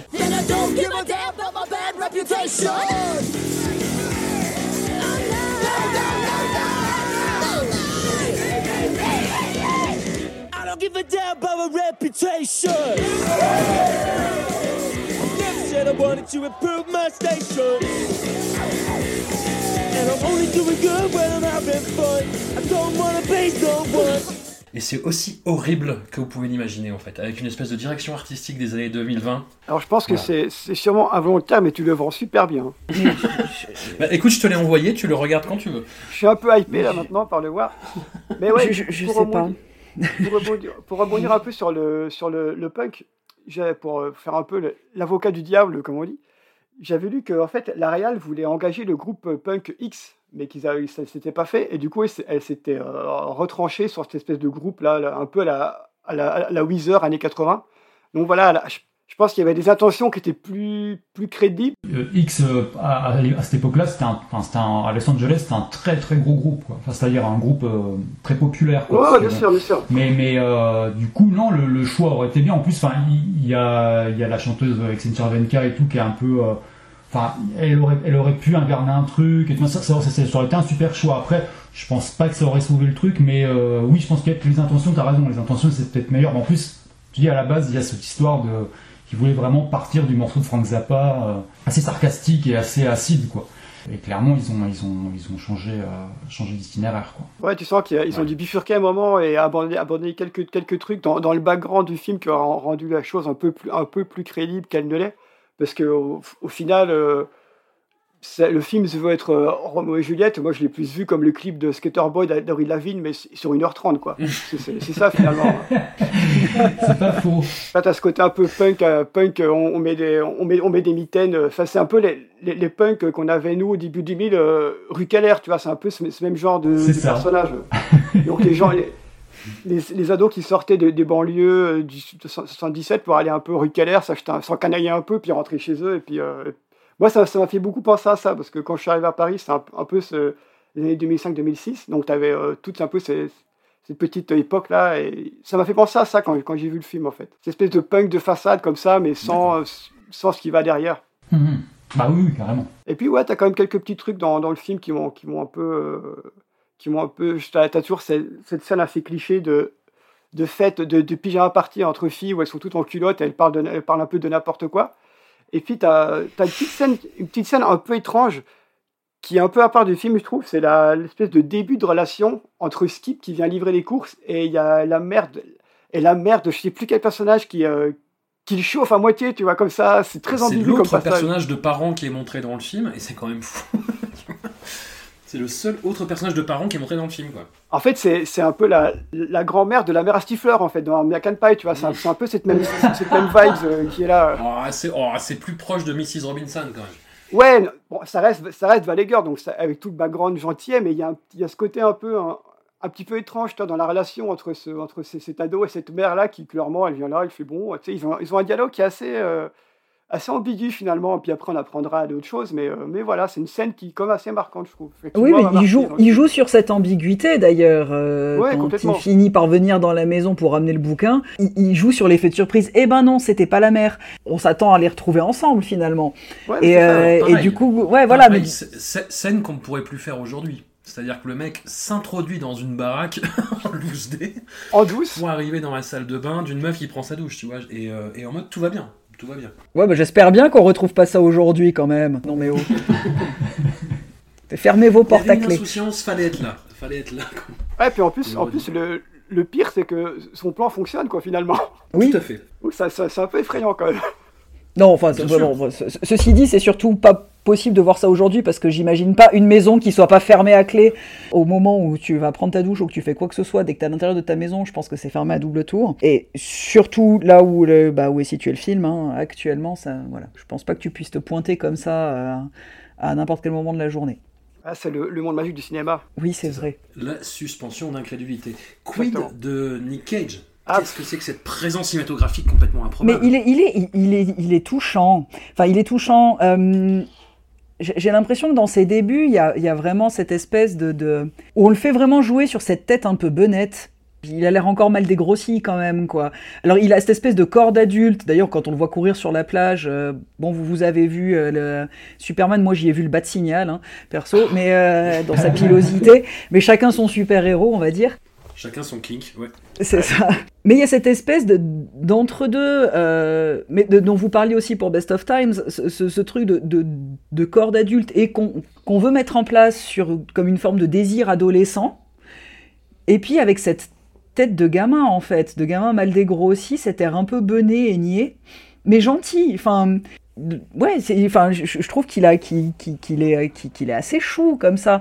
Il joue les, les, euh, les, mauvais garçons, mais c'est des mauvais garçons qui sont très propres aussi. Si c'est, enfin, encore une fois, si c'est ça être méchant, enfin bon, ça, se passerait quand même assez bien dans nos vies, quoi. Je sens qu'il y a les, les prémices d'en faire un sex symbole, mais en se disant, on est quand même pas très sûr. Ouais, ben moi, ce que, je, garde en tête euh, de, Nick quand je vois ça, c'est ses petits yeux de cocker qui sont tou- toujours tristes, là, comme ça, comme savait pas, comme s'il il était là un, peu par, un peu par hasard, finalement. Il, a, il, a, il a une présence qui, ouais, c'est un punk, c'est un punk gentil, finalement, il est là, mais en fait, il est, il est pas crédible en rôle de, dans le rôle qu'on voudrait lui faire jouer. Et du coup, du coup ça, amène, ça amène autre chose à l'histoire aussi. C'est un peu le, le, garçon un, peu chou, comme disait Marie, c'est ça, quoi. Il est, il est chou. C'est, c'est- tu le vois, avec ses, cheveux comme ça. C'est un petit chouchou, quoi, finalement. Mais avec un corps, quand même, qui est déjà assez, euh, assez, assez travaillé, tu vois, qui prend soin de lui, quand même, il fait l'exercice, il travaille son corps. Mais t'as toujours cette tête de post-ado avec, avec ses, yeux tombants, tu vois, toujours triste un peu. euh. C'est c'est le, décalage est déjà, est déjà là, ouais. Ouais, le, le décalage n'a pas duré très longtemps quand même, hein, parce qu'après, euh, bon, de par les rôles qu'on lui fait jouer ou juste son comportement, enfin, on aura l'occasion d'aborder euh, largement le, le- le sujet par la suite, mais après, on passe quand même plutôt de l'ordre du psychopathe au euh, je suis chou, quoi. Enfin, euh, Là, dans, dans, dans l'émission d'aujourd'hui, c'est le, côté, côté Nicolas chou à la crème un peu, où il est, il est C'est encore en- il, a, il est un, un petit peu moelleux au niveau du visage encore. Dans le remake de Valley Girl, donc, le- l'espèce de tétard qui est censé jouer le, le rôle de Nick Cage, Josh Whitehouse, Il est infernal, ils lui, lui font rejouer. Il est infernal. Ils, Oh, ils font rejouer en fait la. hum, ils- gardent peu de dialogue du film original finalement, et ils gardent juste en fait dans la scène de, de fête, la première fois où ils se croisent donc avec euh, la Valley Girl, et il a cette phrase euh, bah, tr- très candide, très naïve, mais et très choupie de euh, quand est-ce qu'on se revoit? Elle dit mais euh, on n'a pas fini de se voir, pourquoi tu me demandes maintenant? Et Nick Cage le fait de, de- de façon beaucoup plus touchante en fait que son homologue de 2020, qui le fait vraiment en mode comédie romantique lambda, euh, hihi, tu vois. Quand, quand Nick Cage le fait, il y, a- il y a un truc qui est plus touchant, qui est, qui est- qui est plus sincère, qui est plus... euh, ouais, il y a sa tête, euh, il y a sa tête de bonnet qui est complètement improbable, mais il le fait bien, il le fait naturellement. Ah, mais je l'avais jamais vu, euh, Joshua Ita. Il a le charisme d'une huître, quoi. Ça Complètement. Pardon. Et tu l'as pas vu chanter du Joan Jett en plus. Euh, non, merci, mais je sais pas pourquoi tu te respectes pas à regarder ces remakes, mais euh, moi ça va, quoi. Je- Je suis complétiste, j'ai une éthique, il fallait que j'en parle. non, c'est vrai, c'est vrai. Lélo, le, ce premier premier rôle de, de Nick Cage. Bon, j'ai pas grand chose à rajouter, je suis exactement d'accord avec ce truc, c'est-à-dire que tout fonctionne sur son côté un peu droopy, quoi. Euh, Si, si- s'il était déjà arrivé en mode un peu plus euh, beau gosse euh, définitif, on va dire, euh, ça aurait pas marché, quoi. Ça pas, enfin, je pense que le film aussi, le succès du film et son côté un petit peu culte, machin, joue beaucoup sur lui, l'air de rien, quoi.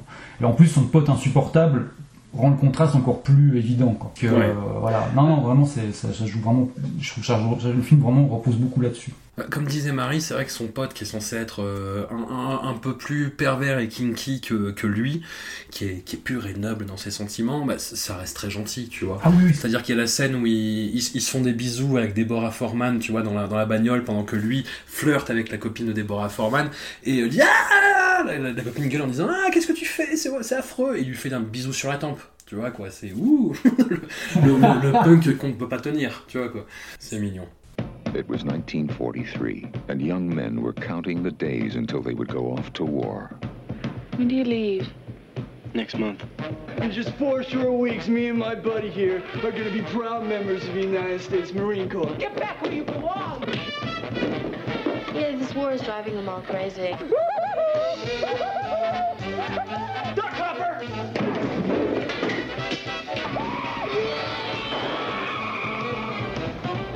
Heard the Nazis got this thing, right? It comes right out of the ground and goes right for it. Blows the whole package right off. One second you're John Wayne, and the next you're Minnie Mouse. I just hate to see you spend the last few weeks of your manhood chasing something you can't catch. How'd you like the flowers? Oh, so you're the one. Well, at least you're harmless. So tell me about Michael. Like, is he my boyfriend or something? Excuse me? Oh, I get it. You want a picture for your wallet. You want some girl who's gonna send you flowers and poems. Don't you ever think about anything but hiking up some girl's dress? Like what? Look, I've got this under control, all right? Nikki, you promised. Stop saying I promised you. Why do you have to come here? That girl you saw last night. Nikki got her pregnant.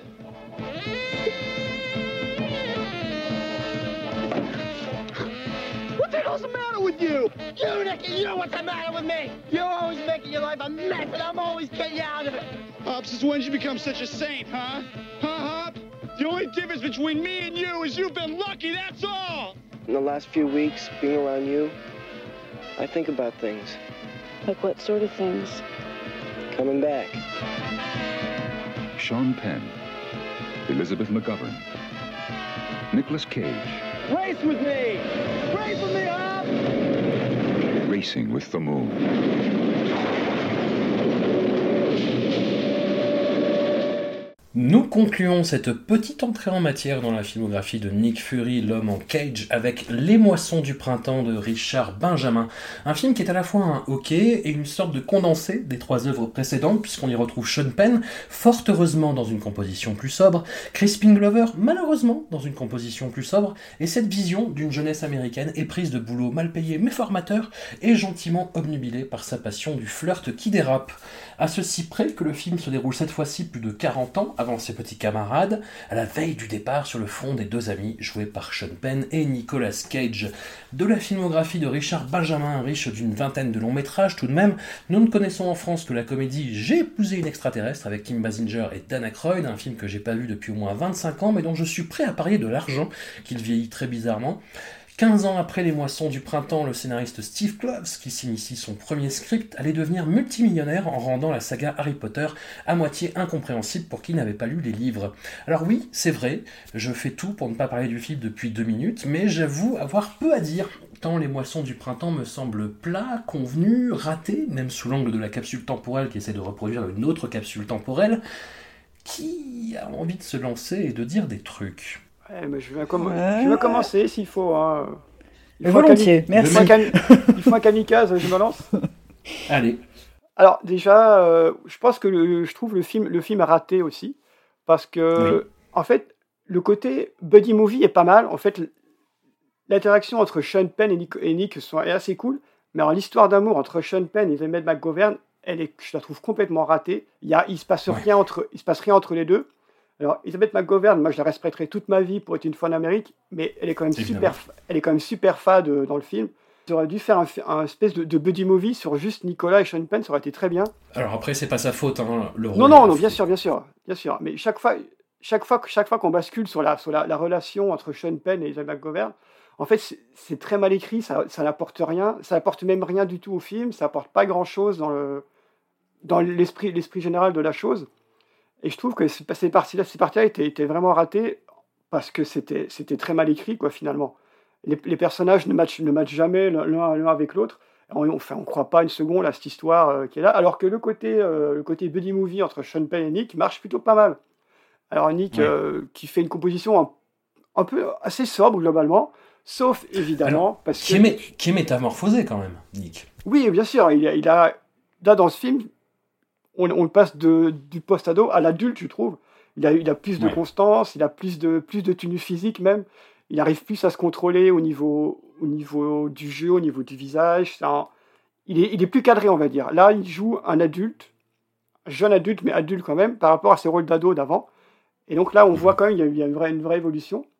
Même son jeu est plus, plus nuancé pendant tout le film. Sauf, évidemment, il y a toujours ce petit, ce- ces petits passages avec Nick où là, ils, là ils, sont, ils sont ivres tous les deux. Alors là, on voit qu'il se met, il se met, il part en roue arrière et là, ça commence, ça, ça commence à démarrer. C'est d'ailleurs la, la scène la plus, mar- la plus marquante du film, je trouve, avec, avec celle, celle du billard. C'est ce que je retiens du film. Après, le reste, c'est un film. C'est la grande inauguration d'un classique et d'un. Quelque chose que j'adore dans la filmographie de Nick Cage, c'est ses passages sous influence. Voilà, c'est le, c'est la, la fameuse vidéo Nicolas Cage losing his shit. Là, là, on, là, là, on est dedans. Là, on, là, on est dedans.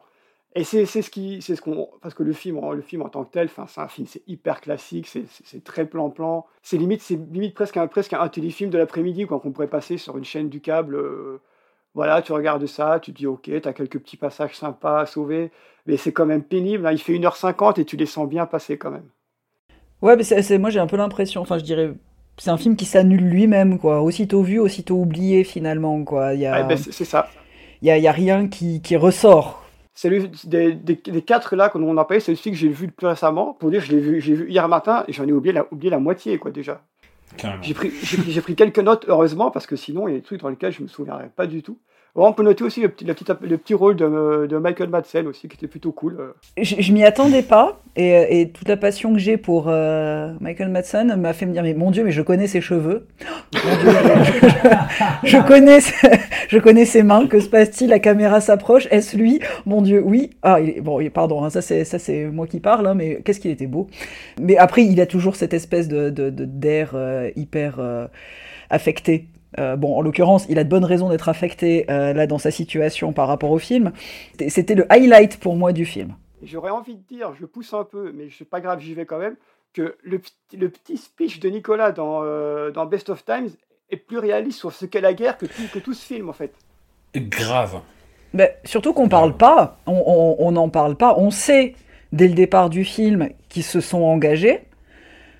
On sait que le, bah, le temps raccourcit au fur et à mesure que le film avance. hein, ils doivent partir à la guerre et c'est tout. Ouais, ça n'a aucune influence sur le film, en fait. Ça ne se pose absolument pas, à part, euh, bah, c'est- finalement euh, euh, Nicolas Cage qui en parle le plus. Il y a que lui qui aborde cet aspect de la guerre parce qu'il dit toujours qu'il va dégommer des Japonais, qu'il va machin. Donc lui, il y va un peu en mode ultra vindicatif et il sait pourquoi il va à la guerre. Mais c'est les seuls moments où c'est abordé finalement. Alors que ça devrait être le- la base du truc quand même. Enfin, Mais c'est ça, en fait, c'est le genre de film, tu vas sur la fiche IMDB, tu lis le résumé et tu fais Ah, mais ok, le film c'est ça en fait. Ouais, en fait, Parler de deux ouais. jeunes qui partent à la guerre et voilà quoi. tu lis, tu lis un peu le résumé, tu te fais ouais, ça va être une espèce de, de petit chimino light, ça, va- ça va être sympa. Et en fait, pas. En fait, euh, en fait, non. En fait, tu, tu remplaces aller à la guerre par ren- rentrer à l'école en, en septembre, c'est pareil. C'est les, les mêmes applications, il n'y a rien. Oh, ça va être un peu chiant, mais bon, quand même, il faut- quand il faut aller, il faut y aller, quoi. J'ai eu l'impression de voir un peu, euh, de voir un peu une version d'un été 42, mais produite par Netflix aujourd'hui. C'est-à-dire, genre, on, prend un été 42 et on l'aseptise à mort. On met que des acteurs tous hyper beaux. Quand il faut que ce soit tendu, on va dédramatiser complètement. C'est-à-dire, bah, effectivement, tous- les, les, les dialogues sur la guerre, euh, ils sont vraiment, c'est quasiment inexistant. Il y a, il y a rien de très grave finalement. euh, Tout le monde s'amuse. Et par contre, euh, la relation entre, ouais, comme disait euh, Seb, entre Sean Penn et Elizabeth McGovern, elle est super lourde, quoi. Et elle, ra- elle ralentit tout le film.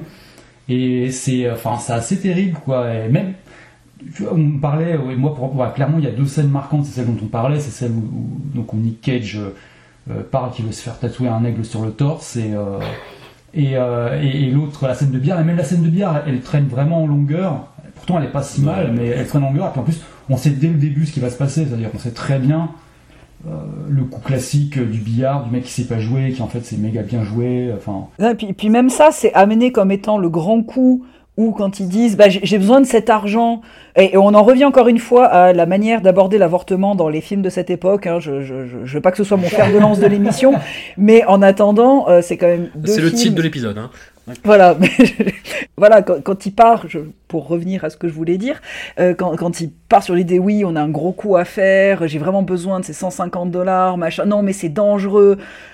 Non, ils vont jouer au billard, quoi. C'est, enfin, la, la notion de danger avant de partir à la guerre, qui plus est, elle est, enfin, très, très, très relative pour le coup. Et, et c'est vrai que cette scène, elle dure des heures. Oui, c'est Mais long. des heures. Dans, dans l'arc narratif, il y a vraiment un déséquilibre total. Le, la- le rythme est, est, est complètement foutu. Bah, euh, vous parliez des lourdeurs de la relation, parce que c'est pas crédible la relation, euh, la relation amoureuse. Le, le- le temps qui s'étire, qui, qui dure trois plombes pour cette scène qui se veut être le highlight de la violence et euh, des mauvaises décisions. Oui, mais c'est, enfin, ouais, je, je, je sais pas, c'est, c'est, c'est, vraiment le truc c'est que le, film en lui-même déjà il est pas enfin il, est- il a il a raté sur plein mal de points qu'on a déjà dit. En plus manque de bol six mois après il y a Birdie qui sort quoi. Et, Oui. et Birdie même s'il n'est pas sur sur la même période puisque là on est là sur la guerre 39-45 Birdie c'est Vietnam euh, les deux films sont quand même assez proches visuellement, c'est le même type de personnage, sauf que ben il y en a un, euh, enfin Birdie pour le coup, euh, il est beaucoup, enfin il est beaucoup mieux amené, il est beaucoup plus, plus, original et euh, en le film, qui, enfin, comme disait Seb, on, on je sais plus Seb de Marie, mais qui, on le regarde, on l'a déjà oublié à la fin. Euh, là encore plus, les, les seules personnes qui s'en souvenaient un peu euh, en voyant Birdie, on- finalement vont avoir l'impression de voir un film du même, enfin avec, beaucoup de similitudes et puis mais en, beaucoup plus ambitieux on va dire. Donc c'est vraiment vraiment assez hallucinant à ce niveau-là quoi. Ouais, moi, j'ai vu le film, ça m'a fait l'effet d'un d'un un album d'images euh, Sucker Shot ou Getty Images, tu vois, tout, tout est très propre, très, très beau, mais ça, ça raconte ça raconte absolument rien. Il y a, il y a zéro enjeu. L'espèce, comme disait Marie, l'espèce de, moment de moment de danger. Au final, ils s'en tirent, ils ont perdu 5 dollars et ils partent en courant, quoi. Euh, faut se calmer.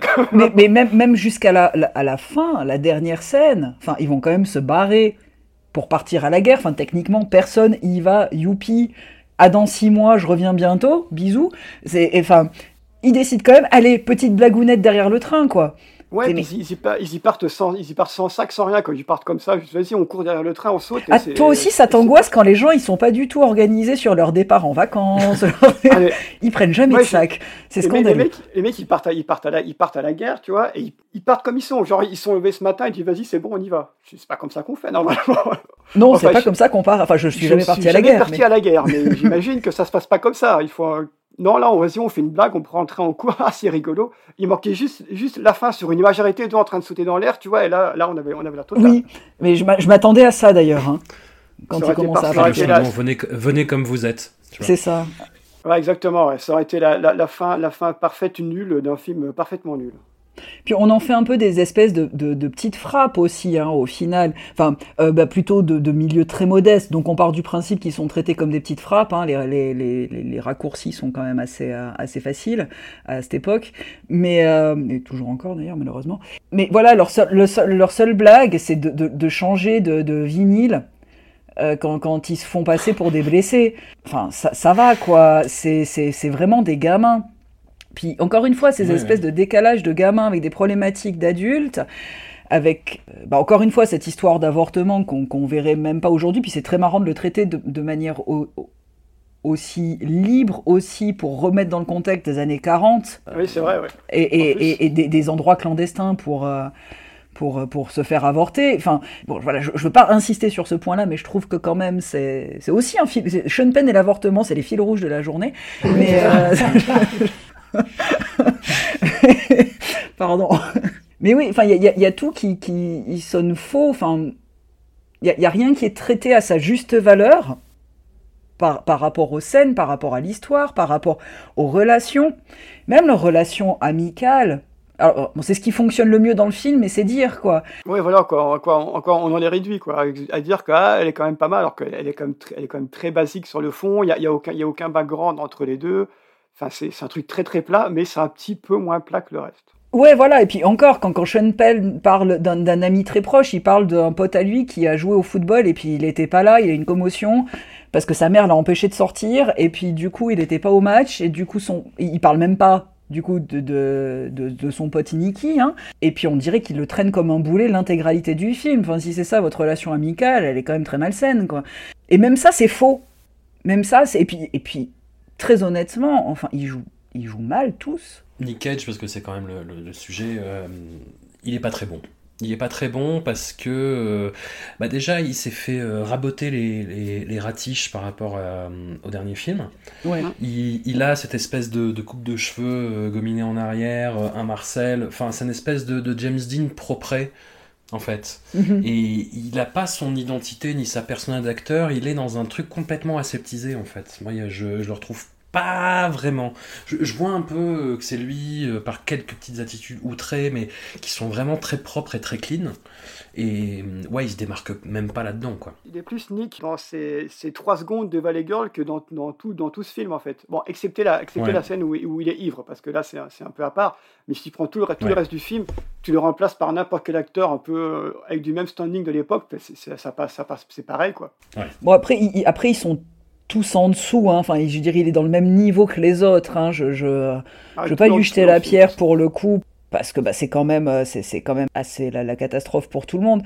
En l'occurrence, bah, je pense, enfin, je pense, je suppose en tout cas, que euh, Sean Penn était aussi beaucoup plus bankable à l'époque, avait ce, ce- rôle principal. Donc, euh, bah, on relègue, il est quand même relégué au, au sidekick, au sidekick assez insupportable, pour donner un peu de la sagesse au personnage de, de Nicolas Cage. Tout est lisse. Ça m'a fait penser, bon aussi parce que l'é- l'é- l'époque est un peu la même, mais j'avais l'impression d'être devant les gamins du téléfilm de ça, quand ils euh, sont dans, euh, dans les... Non mais c'est vrai, enfin cette espèce de petit côté, on vous parle du passé, mais même vous parler du passé, c'est hyper faux comme on le fait. C'est enfin, c'est- c'est un peu ce, ce- ce mélange de tout qui fait que, que voilà, je, je- encore une fois, ce film s'annule lui-même. Ouais, C'est- un trou noir. Ploup. Ça, ça, il y a un côté, un côté carte postale pas cher, quoi. Mhm. Tout, est, tout est fait pour faire comme si c'était, mais alors qu'on voit, on voit que c'est pas. Et tout est, tout est plat, tout est plat, tout, tout est transparent tout le temps. C'est, enfin, c'est, c'est que c'est quand même pénible. De, de tout cela, c'est quand même le film le plus pénible à regarder. hein. Ouais. Ouais.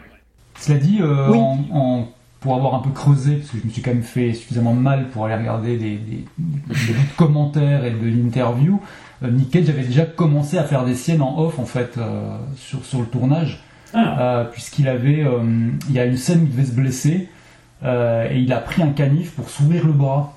Et le réalisateur Richard Benjamin, elle, a, dû l'arrêter, le calmer, lui dire, enfin, il lui a, il lui a, il lui a texto dit, Nick, on n'est pas dans ce genre de film.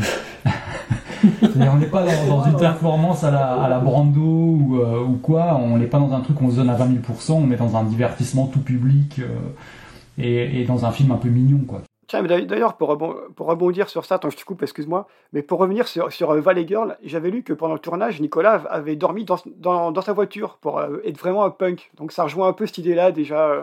Ouais. Donc il était déjà quand même sur une pente, une pente dangereuse, une pente glissante. Bon, ceci dit, on, on, c'est un peu les techniques inside the actor studio, hein, de, de se mettre dans la peau du personnage. On, on trouve ça toujours plus intéressant quand c'est Daniel Day-Lewis, mais ça, ça n'enlève pas que c'est la même démarche. Non, hein. mais Daniel Day-Lewis ne, ne se serait sans doute pas ouvert le bras avec un canif, crois-moi. Ouh, alors ça Détrompe-toi. Non, il aurait fait ça avec un couteau très propre, avec, avec un aïeul, tu vois. Non, ça, ça dépend ce que le personnage devait faire. Alors, Non, mais Sean Penn, ouais, c'est le, c'est le troisième film qu'on chronique quand même sur Discordia des années 80 euh, avec lui. On avait parlé de Nous ne sommes pas des anges avec De Niro, euh, qui était déjà pas terrible, hein, et où, où lui était vraiment un acteur euh, assez médiocre. Alors après, euh, on, on- on en a parlé avec Marie euh, un, un peu en amont, euh, il, s'est rattrapé en tant qu'acteur dans les années suivantes, mais là, qu'est-ce que le fuck quoi? Qu'est- Qu'est-ce que les gens voyaient dans Sean Penn à cette époque? Moi, ça me dépasse. Bah, euh, moi, je me demander qu'est-ce que- qu'est-ce qu'on lui voit encore maintenant, tu vois? Bon, je suis un, je suis un peu dur, mais euh, moi, je, ah, Sean Penn, à part, à part quelques films, tu vois, je me, je me demande toujours. euh, là, j'ai, c'est un autre truc, mais c'est le, le, le- le Sean Penn euh, metteur en scène. J'ai vu son, son dernier film là sur la guerre, mais c'est- Yep. Ah, mais là, c'est c'est- c'est, euh, c'est un climax, ce truc. Pour moi, c'est c'est vraiment un nanar moderne parce que rien ne va dedans. Rien ne va, tout est très gênant. Alors c'est un film qui s'appelle The, The Last Face, The qui Last avait Face, été en voilà. sélection euh, officielle à Cannes et qui était passé le dernier jour de la sélection et où tout le monde avait dit non mais on n'a pas vraiment vu ce qu'on a vu, hein on va l'oublier, on va rendre service à tout le monde. Ah on non, non, non, on va pas, on va pas l'oublier, t'inquiète. Non, non, non. Mais c'est un, c'est un monument d'obscénité de Last Face, mais qui est incroyable, sur des, des, des- des top modèles d'ONG qui vont sauver les petits Africains parce que euh, voilà ils peuvent pas se sauver eux-mêmes. C'est abominable. C'est ce que je disais à ce que je racontais à Marie hier, elle voulait pas me croire. Le film s'ouvre sur un carton en disant ouais il y a eu tant de millions de morts euh, au Soudan, il y a eu tel génocide dans tel pays et une douleur qui n'est comparable en Occident finalement qu'à l'amour impossible. Trois Ah, petits ça, points. ouais. Entre un homme, trois petits points et une femme. Non, mais c'est vrai que j'ai du mal à le croire, mais du coup, il va falloir que je, je, je vois parce que c'est, c'est, ça me paraît exagéré. Alors moi, si, alors moi, si, si- si- si on me lance, je pars, je pars sur 10 heures sur ce film, il n'y a aucun problème. Alors là, euh, Bah, ce sera la prochaine série spéciale Sean Penn. Mais c'est- c'est c'est- c'est très dommage quand même pour Sean Penn parce que bah, moi je me rappelle, j'étais bah, j'étais enfin, oui, gamine plus ou moins, enfin un peu- un peu moins gamine, mais euh, quand j'étais allé voir Crossing Guards et puis, euh, et puis The Pledge, je l'avais trouvé très bien. ah oui, bien sûr, Hmm. tout à fait.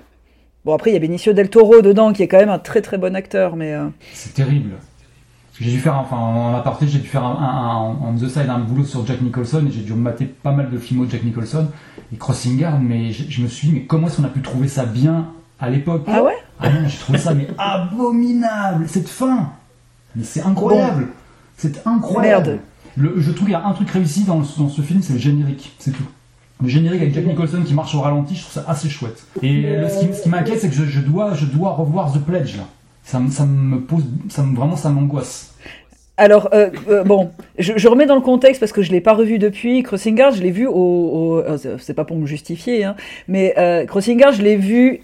Je l'ai vu en, en 95 au cinéma, du coup, et c'était à sa sortie au cinéma, et puis, bon, en l'occurrence, j'avais 11 ans. Ah oui bon, j'ai toujours été très bon public, mais je, je pense qu'à 11 ans, ça, ça marchait plutôt bien aussi pour moi, ce genre d'intrigue. Puis c'était les premières fois où j'allais au cinéma toute seule sans mes parents aussi, alors du coup, j'étais. Ah, c'est juste. hein. Et, Ah, et en même ouais. temps, je suis assez fier de moi d'avoir choisi ce genre de film. Bah, c'était, à que- l'é- à l'époque, c'était une grosse sortie, et puis euh, moi j'en avais 19 pour le coup, et ça a marché quand même. Hein, je veux dire, c'était, c'était, euh, j'ai pas un souvenir d'avoir trouvé ça mauvais en fait, mais là de le revoir, j'étais, j'étais, enfin, c'était hallucinant quoi. C'était la fin, la fin, la, la fin, elle est un, la, la, la- la scène finale, c'est un truc, mais bah, c'est proche du nanar, hein, c'est proche de, de, de The Last Face, hein, vraiment. hein. C'est hallucinant. Bah c'est c'est ça euh, en fait, c'est que j'ai- pas poussé le vis jusqu'à le revoir, mais parce que j'ai pas eu besoin aussi. Voilà, pour, moi non plus, euh, j'aurais pas, pour- je voilà. pas jusque-là, mais j'ai eu besoin, j'ai eu besoin. J'ai presque envie de te suivre dans ce sacrifice et peut-être d'essayer de le revoir. T'as dit, la filmo de Jack Nicholson, c'est un bonheur à regarder. hein. Ouais, alors ça oui. Ouais. Mais je pense que d'ailleurs, j'ai dû, j'ai dû aller le voir à l'époque parce qu'il y avait Jack Nicholson, et puis que moi, euh, étant fan de Batman euh, depuis euh, mes plus jeunes années, j'avais cette image du Joker en tête. Donc je pense que quoi qu'il arrive, je me disais, bon, il y a Jack Nicholson dedans, c'est une plus-value. Allons-y. Donc je réfléchissais pas plus loin, hein, mais... Non, mais ça, ça mériterait qu'on fasse un épisode sur The Last Face, en tout cas. Je, je- je- je suis tenté, je suis saucé. Ah ouais Je suis saucé. Dis- disons que le film avait sa petite réputation quand il est passé à Cannes. J'avais deux, trois euh, camarades pervers qui m'avaient dit euh, Oh, Regarde ça, regarde ça. Et je me suis fait une petite séance privée parce que je l'ai joué. Bon, pas, devant beaucoup de gens, hein, je vous rassure, mais je l'ai joué. Et du coup, je l'ai regardé et j'ai fait Ah ouais, ah Non, regarde. ouais. C'est c'est incroyable, Pour te dire, je, je l'ai pas revu depuis le cinéma, je m'en souviens parfaitement, alors que j'ai vu Les Moissons du Printemps hier matin, j'en ai aucun souvenir. Quand même. Bah, je, je crois que j'ai même plus de souvenirs de ce que vous avez raconté sur un film que j'ai pas vu que sur un film que j'ai vu. Voilà. On, on commence sur un petit épisode. On commence sur un petit épisode. C'est vraiment l'arrivée de, de Nick Cage au monde. Dans le deuxième, dans le prochain, euh, dans, dans 15 jours, si tout va bien, on, va parler des films de son oncle, Francis Ford Coppola, dans lequel il a joué. Donc Rusty James, Cotton Club et Peggy Sue s'est marié. Peggy Sue s'est marié où il y a l'émergence d'une méthode Nick Cage. Mais hum, c'est ça en fait, là, on, Lélo, Seb, Marie, vous l'avez un petit peu effleuré, c'est-à-dire que Nick Cage, euh, dans ses débuts, fait un petit peu l'acteur de la méthode qui s'investit dans ses rôles et qui reproduit un petit peu comme Robert De Niro le faisait en fait. hein. Euh, Vraiment, il s'immergeait dans ses personnages en reproduisant un petit peu des tics pour vraiment se lancer dedans. Et à partir de Peggy Sue s'est marié, il se lance sur sa propre méthode à lui. Ouais, ça, ça shift complet. C'est là qu'on comprend que c'est plus du tout un. On n'a plus affaire à un acteur, mais genre un mur de C'est euh, là, c'est un, truc de fou, quoi. Et surtout, c'est aussi un, un- un film sur lequel il, il, est, il est pas, il va pas être très bienvenu non plus, quoi. Enfin, il va y avoir aussi beaucoup de, de, de, de tension, quoi. Oui, c'est ça. Il y a, il y a un, il y a un très très très bon bouquin qu'on peut recommander maintenant à nos auditeurs euh, anglophones qui s'appelle Na- National Treasure et hum, qui, qui revient un petit peu et qui est un très bon résumé en fait des, des différentes méthodes euh, que Nick Cage a appliquées à, à son, à son actorat. Et, et qu'il rend, euh, et qu'il rend si fascinant. Voilà. Là, on, on en est aux prémices, on commence doucement, mais euh, tellement de belles choses nous attendent. Là, on a vu, on a vu, on a vu la, la chrysalide, on, a- on attend les papillons maintenant. Ah mais déjà moi je suis saucé hein. Bah, dé- déjà ce que j'ai- rien que ce que j'ai vu moi ça me, ça me remplit de joie donc euh, ouh, le reste je n'imagine même pas. Un immense merci à vous en tout cas et puis à dans 15 jours. Ouais. Merci beaucoup. Un grand plaisir.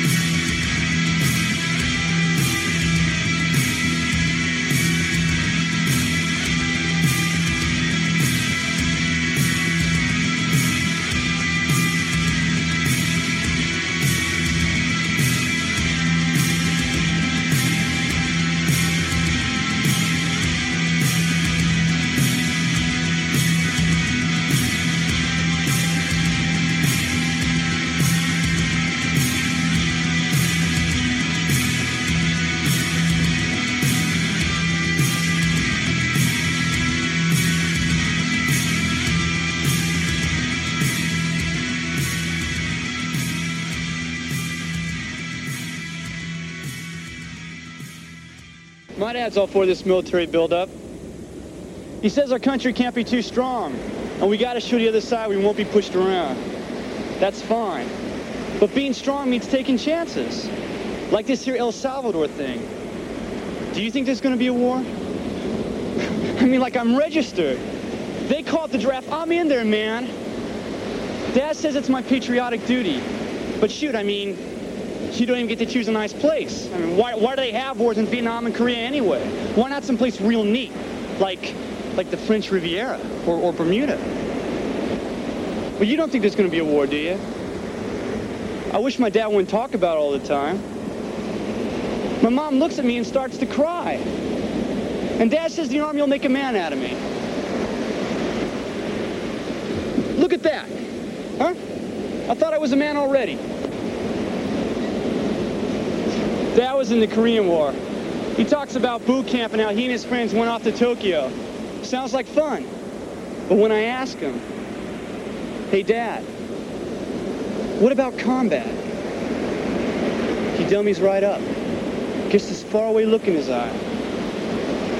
Changes the subject. I tell you one thing. You date a girl and start talking about maybe going off to war, and she gets real cuddly and affectionate. So I guess it's got its good points. Anyway, I'm not going to worry about it. I got college next year if I can keep my grade level up. I never got good grades. It'll be a tough four years. I just hope we don't have a war. It kind of spoiled things, you know what I mean?